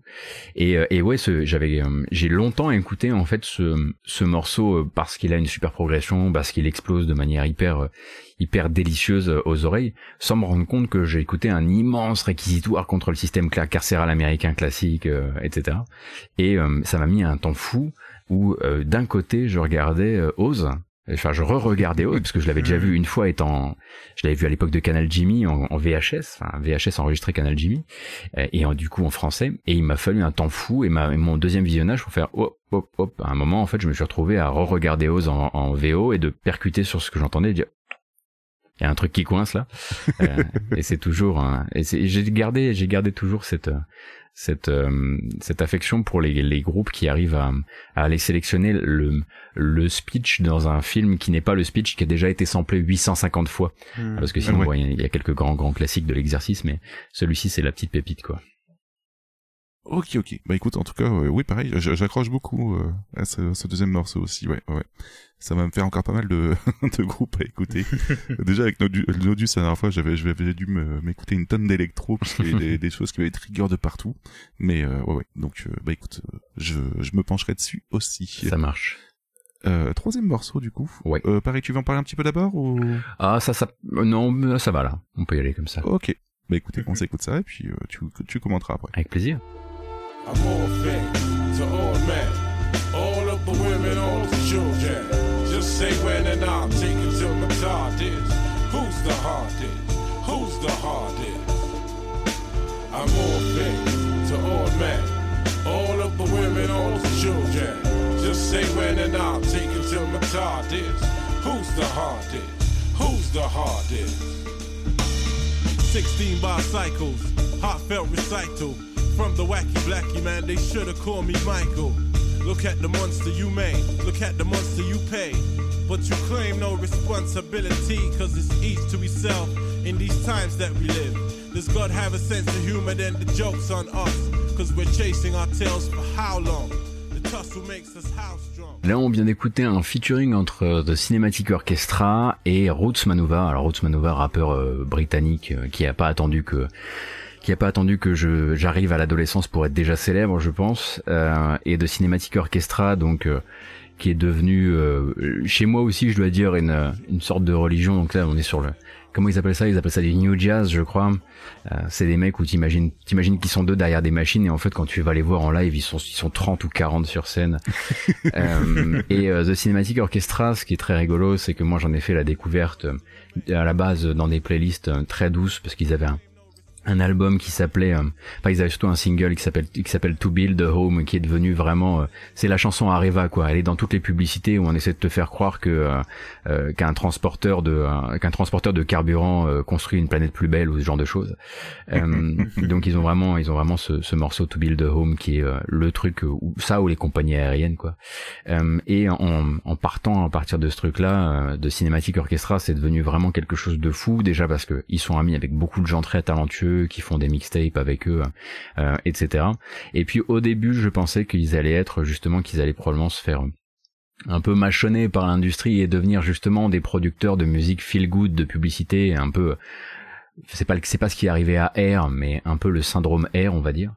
Euh. Et en fait, pas du tout. Et en fait, c'est des grands curieux et c'est des grands explorateurs. Et on, tu mets The Cinematic Orchestra euh, sur ton Spotify ou autre plateforme du genre, tu, tu laisses le shuffle t'emmener et tu vas forcément trouver un album euh, qui va, euh, qui va, à mon avis, résonner euh, très très fort avec toi. Et euh, bah, c'est d'ailleurs pas. C'est d'ailleurs pour ça qu'ils sont souvent invités à la Philharmonie de Paris. Ça fait partie des groupes, on va dire un peu moins, un peu moins en, en, en queue de pie, dirons-nous, euh, et qui euh, se produisent régulièrement à la Philhar- Philharmonie de Paris parce qu'il y a tout un univers. euh, Ils peuvent t'emmener sur 4 heures de concert. Il y a des transats, euh, t'as le droit de dormir, enfin ce genre de choses. Quoi. Euh, D'accord. et, euh, et là, bon bah c'est un truc très classique qui est sur un album. euh, comment s'appelle l'album euh, en question? C'est les c'est les Late Night Tales ou quelque chose comme ça. Et je recommande vraiment très très chaudement. euh, Et, ça, et, ça- et surtout, ça m'a fait découvrir Roots Manuva, euh, qui, euh, comme d'habitude, était voilà juste à côté de moi sans que je sois au courant, quoi. D'accord. Et ouais, niveau phrasé, en fait, enfin niveau tempo, ça fait très euh, bah, limite spoken word en fait Mhm, mhm. dans sa manière de faire. Ça m'a un peu surpris. Je m'attendais pas. Je, je m'attendais à ce que ça bouge un petit peu plus, mais c'est pas plus mal. Et ouais, ça, ça fait limite spoken word. C'est rigolo. Ah ouais, tout à fait, ouais. Ok, ok. Bah, on passe au dernier morceau. Euh, non, que je dise pas de bêtises. Non, Oui, c'est le quatrième. C'est le l'avant-dernier, quatrième. oui. Autant pour moi. Oui. Ouais, ouais, ouais. ouais. C'est parce que comme après on balance la pépite à la fin, du coup c'est pour ça Ah, que je- je voulais dire. C'était. euh, ouais. J'aurais des trucs à dire hein, pour le, le prochain morceau qui arrive. Ok, bah écoute, on s'écoute ça et puis euh, vous pourrez commenter derrière.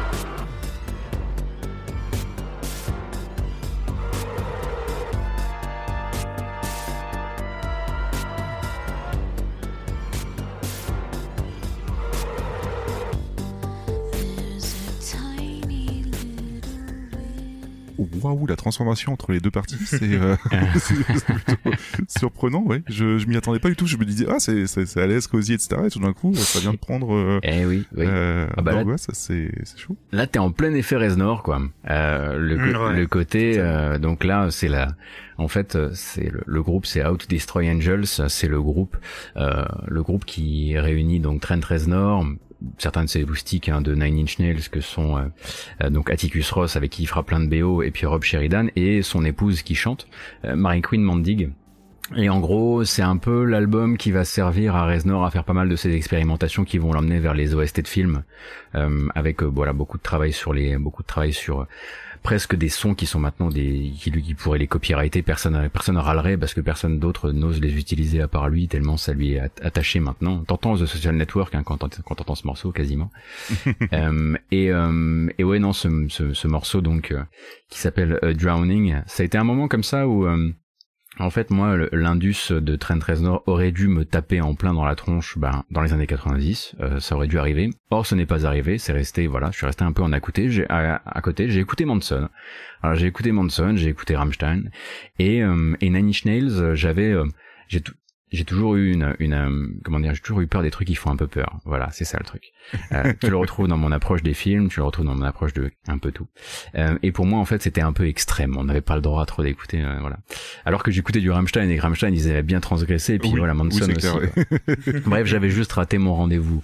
Euh, et euh, à l'orée des, allez, on va dire au début des années 2000, euh, il y a eu un moment où en fait tu pouvais pas passer à travers. Euh, Il y a eu une explosion comme ça où en même temps tu l'entendais. Donc Reznor commençait à faire. Il y avait des morceaux de Nine Inch Nails qui commençaient à être repris dans des dans des bandes annonces de films, 300, c'était le cas, Terminator 4, c'était le cas. Euh, en même temps, il y avait Ghost qui est sorti, qui était un album où moi j'étais en pleine recherche d'ambiante dark, euh, donc euh, ça tombait nickel. Et puis bah il y avait How to Destroy Angels en même temps. Donc là vraiment c'est devenu voilà, je suis entré en religion à ce moment-là, hein, clairement avec Nine Inch Nails. Euh, et ce morceau est particulièrement important pour moi parce que euh, quand il a quand il a fallu euh, comment dire euh, créer le premier sujet de conversation avec celle qui allait devenir mon épouse, bah ça a été ce groupe-là. Euh, parce qu'elle voilà elle travaillait au même endroit que moi et j'avoue que j'avais un peu triché. Un jour j'étais passé derrière son écran et il y avait l'affiche de Nine Inch Nails sur Spotify. Euh, et voilà. Voilà. C'est de là que c'est de là que notre, notre première discussion doit venir effectivement de de How to Destroy Angels. Et ça tombe bien parce que c'est marrant parce que j'avais j'étais euh, juste euh, euh, avant de, de faire ce job là dans un autre job où en fait c'était ma boss qui me l'avait fait découvrir parce qu'elle était euh, euh, fin dingue de, de Nine Inch Nails mais elle elle l'écoutait de manière euh, haineuse parce qu'elle euh, nourrissait un véritable amour sincère pour Trent Reznor. Et forcément un groupe avec l'épouse de Trent Reznor ça l'énervait énormément. Énormément. Donc elle, elle c'était du hate listening. Donc euh, voilà. Karine je t'embrasse. Euh, elle se souvient probablement de ces années à hate listen et moi j'étais à côté. Genre non mais c'est vraiment très bien quand même donc effectivement c'est c'est aussi une rencontre du euh, euh, rencontre du, du trip hop on est encore finalement dans des ambiances qui sont pas très très loin de ce que je disais tout à l'heure le fameux euh, qu'écoutent les vampires euh, quand ils sont pas en train de Ouais. et euh, et de l'indus de, de Reznor ouais, ouais, ouais. Bah écoute, très bien. Euh, très bonne sélection en tout cas. Bah, Merci beaucoup. J'accroche un peu plus à la deuxième partie. La, la première me correspondait un peu moins. Mais euh, la deuxième, euh, on est sur, euh, sur un 100% à réécouter de mon côté parce que ça me, me trigger plutôt pas mal. Puis puis ce nom, enfin, euh, How to Destroy Angels, enfin rien que le nom déjà, Ouais. je trouve assez excellent. Là, toute l'image. Alors moi, je connaissais pas le, le groupe en lui-même, hein, je connaissais des, des sons. Et euh, comme tu l'as dit, moi, je c'est un peu pareil. Moi, Nine Inch Nails, moi, j'ai jamais euh, réussi à accrocher. Même pareil à l'époque où je découvre un peu ces styles de musique. euh, Il y avait toujours le CD, alors la fameuse médiathèque que j'ai à chaque fois, il y avait du Nine Inch Nails. J'ai essayé d'écouter, j'ai jamais réussi à accrocher. Et par contre, tout ce qu'il fait Trent Reznor, pardon. euh, en OST, enfin en BO de film, c'est euh, d'une qualité, enfin je trouve assez incroyable, euh, même qui a été multi, de multiples fois récompensé et euh, juste titre. Donc là quand du coup j'ai écouté ça, je fais tiens ça me rappelle du. Ouais, ouais, bien sûr. C'est qu'après que j'ai percuté en fait. Que... Ah oui, bah, en effet, oui. le, le problème, à mon sens, c'est qu'on est presque arrivé maintenant à une époque qu'on pourrait presque qualifier de d'uniformisation de sa production de BO de film. C'est-à-dire que maintenant, voilà, c'est quand même très très, c'est très inscrit, c'est très, c'est très propriétaire presque, on va dire. Euh, mais pour How to, How to Destroy Angels, moi j'avais fait la découverte du groupe avec le, le le clip euh, de Space in Between, euh, qui est un clip où donc euh, Mary Queen Manding chante pendant qu'elle est en train de prendre feu. Si vous aimez les trucs euh, où vous vous demandez euh, comment va finir le clip, c'est voilà, c'est typiquement ce genre de clip. Ouais. D'accord. ok, ok. Et on a Jean Eusène dans le chat qui lui dit que lui aussi il aime beaucoup et il trouve que le côté perturbant est, est génial. Donc, Ah euh, oui, ouais, ça, ouais, c'est ouais, toujours je, la- je suis, euh, la je ligne. suis totalement conquis aussi. Ouais. Elle fait, elle fait l'effet, hein, cette petite coupure, hein, cette transition. Mm. Même moi, Ouais. pour être tout à fait honnête, quand j'ai fait l'extrait, je me suis dit merde, c'est mon truc qui décode. Oui, c'est le morceau. Euh, bah voilà, en tout cas pour cette partie-là, on va Mhm. garder ta, ta pépite pour la fin, Avec Gotos, plaisir. et on va en profiter pour dire au revoir à tout le monde. Mais en tout cas, merci Babar et merci Gotos pour ces deux thèmes qui, euh, qui étaient très intéressants. Et euh, mine de rien, ça permet de décou- découvrir un peu plus Babar sur des twists qu'on s'y attend pas du tout, et découvrir Gotos en dehors de, des musiques de JV. Donc c'est très intéressant aussi. Ouais. Merci beaucoup. Merci beaucoup. Euh, pour le fait tourner pour voir, j'avais juste deux petites questions pour euh, Gotos. C'est quoi le nom de l'album de, de Vanation Snares du coup? Alors, Euh, de, de- dont est issu le je vais te dire ça tout de suite. Euh, L'album s'appelle Oh là. Alors, euh, je pourrais pas te le dire maintenant, c'est Ross Silag Alat sous la tête, mais du coup je vais te le coller. C'est c'est très gentil. il a beau être, il a beau être canadien, il aime bien faire le malin. hein, euh, voilà, je te, je t'enverrai ça. Ok, est-ce que ça te va, Babar, du coup, comme euh, Totalement. comme fait ça sera... Ah, vous vous lancez un le- défi là. Hein ouais, c'est, c'est le How to Destroy Angels. Moi, ça, c'est sûr. euh, je, Bah écoute, je euh, vais pour une ça. Ok, donc je te laisserai euh, chroniquer dessus. Euh, de mon côté, j'ai juste écouté Vanation Snares et euh, pour toi, Babar, puisque je, il fallait que je, je sélectionne un album aussi. Mon pauvre. Euh, non, mais c'est bon, j'ai déjà une idée en plus parce que mine de rien, je- à cause de moi, on avait on avait un peu niqué une émission sur The Bronx et euh, ça me donne l'occasion de pouvoir enfin écouter le l'album que j'avais sélectionné de côté. Mais par contre, euh, de The Bronx, d'où vient l'extrait que tu nous as passé tout à l'heure? Parce qu'en plus, il Ah, est très bon. Alors, c'est, facile, c'est l'album The Bronx. Le, le Voilà, combien donc, euh, Non, parce que je ça m'y va. attendais à ça. voilà, donc c'est le quatrième. Eh mais je crois que c'est celui que j'avais sélectionné en Ouais, plus c'est- en, en off. euh. Celui que j'appelle euh, avalanche de tubes, hein, c'est celui qui est le plus efficace. C'est, enfin, c'est vrai, hein, c'est le plus efficace. Hein. C'est, c'est peut-être le celui qui est le moins euh, perso- enfin, le moins personnel du groupe, mais c'est celui où tu peux passer n'importe quel truc à la radio et c'est vrai que ça fonctionne très bien. Ok. Bon bah chers auditeurs, on vous partagera tout ça et on vous proposera de choisir sur Twitter euh, ce que ce que vous voulez, euh, bah, ce que vous avez préféré et on en rediscute le mois prochain. Euh, eh oui, le mois prochain aussi, petite nouveauté, puisque pour une fois, je vais annoncer quand même le thème, parce que c'est quand même assez exceptionnel. On reçoit non pas des, invités venant du monde du JV ou des invités n'ayant pas trop à voir avec la musique, mais cette fois-ci des invités qui vont directement pouvoir commenter ce que je vais présenter à Babar comme, euh, comme discographie, puisqu'on reçoit les auteurs de ce genre de musique-là.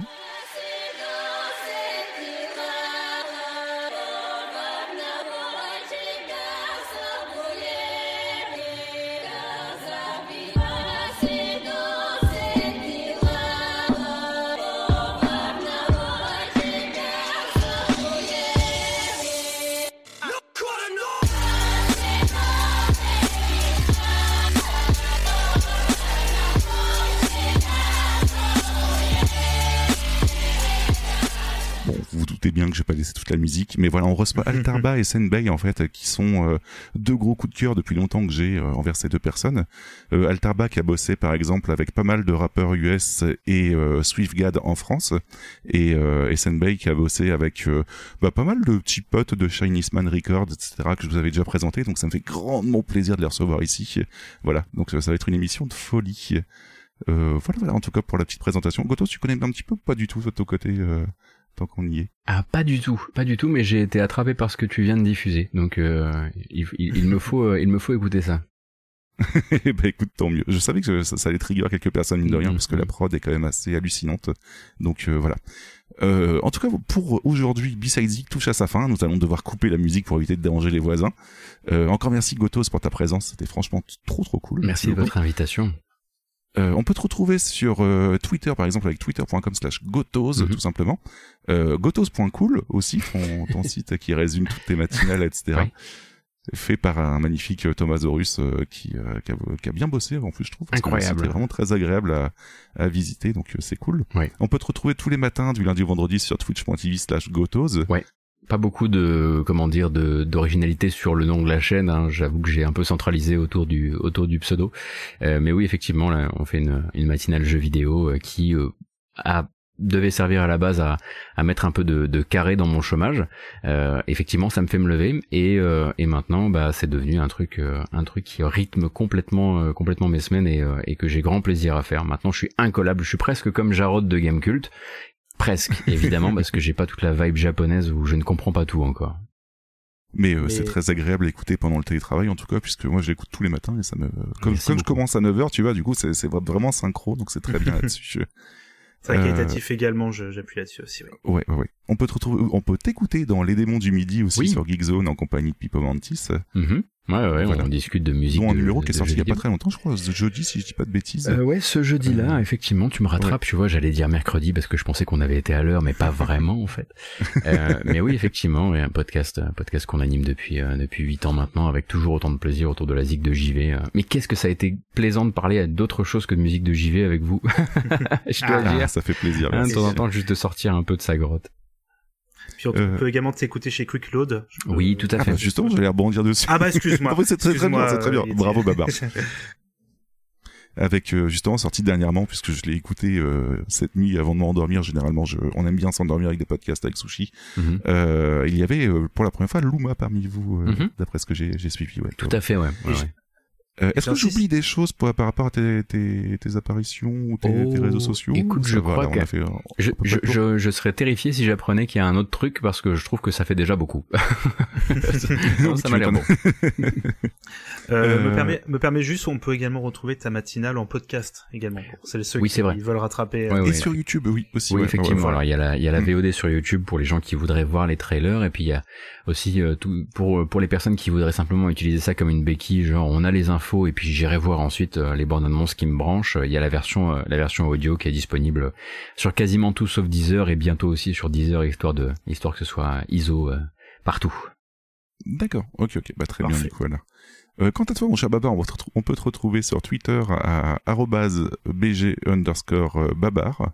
Exactement. Où euh, en ce moment je fais une petite pause aussi un peu comme toi, de, un peu, enfin pardon, euh, un peu comme B-Side Games en règle générale. Je fais une petite pause un peu. Je vous, je lis, hein, euh, je, je vois tout, mais je tweete peu, euh, pareil pour euh, raisons de santé principalement. Mais je reviendrai euh, très prochainement. Ok, pas de souci.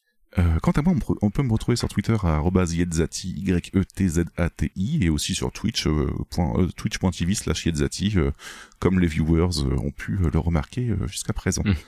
Euh, en ce qui concerne B-Side Games, euh, vous pouvez nous retrouver euh, sur Twitter euh, à B-Side underscore Games. Euh, Babar, on peut nous aussi nous retrouver sur Facebook. Oui, sur facebook.com slash Games tout attaché. Et il faut que je mette à jour, oui. Je, je m'étais rattrapé pendant quelques mois, puis là, ouf, oula, il manque un ou deux trucs. Donc promis, vous pourrez retrouver toutes les infos dessus. Il n'y a pas de souci. Euh, et si jamais vous, vous êtes trop timide ou vous, n'appréciez pas spécialement les réseaux sociaux et vous voulez quand même nous écrire, on est dispo aussi à contact@bsidegames.fr. Par exemple, si vous avez des retours à faire sur euh, euh, tel euh, tel CD conseillé à écouter pour Killing Joke, comme on parlait en début d'émission, ce genre de choses-là, euh, euh, faites-vous plaisir, ça nous fera grandement plaisir. Euh, et juste avant de nous quitter, comme d'habitude, nous allons écouter la pépite du jour. Et mon cher Gotos, qu'allons-nous écouter?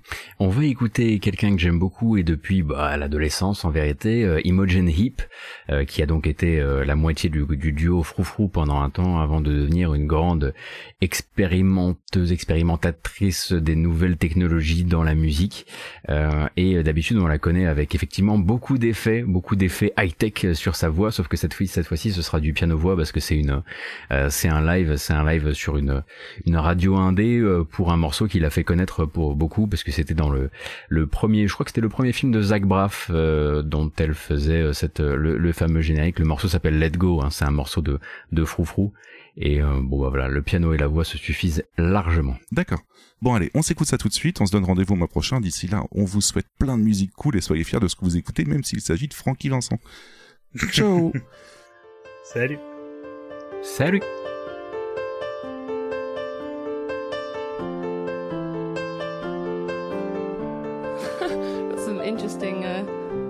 in the piano there. I think I might, might, have fallen in, but anyway, here we go. Drink up, baby, down.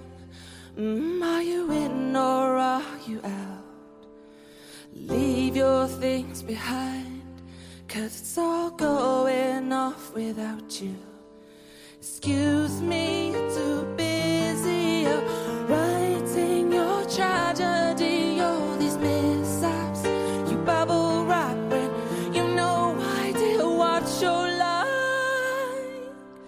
So let go.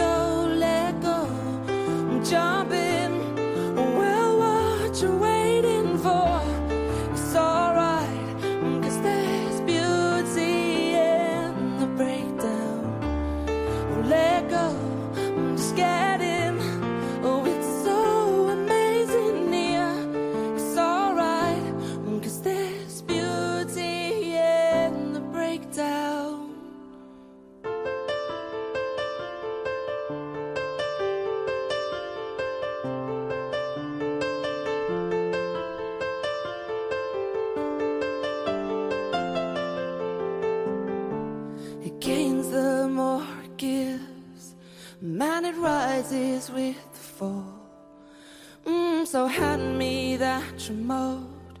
Can't you see that all that stuff's a sideshow? Such boundless.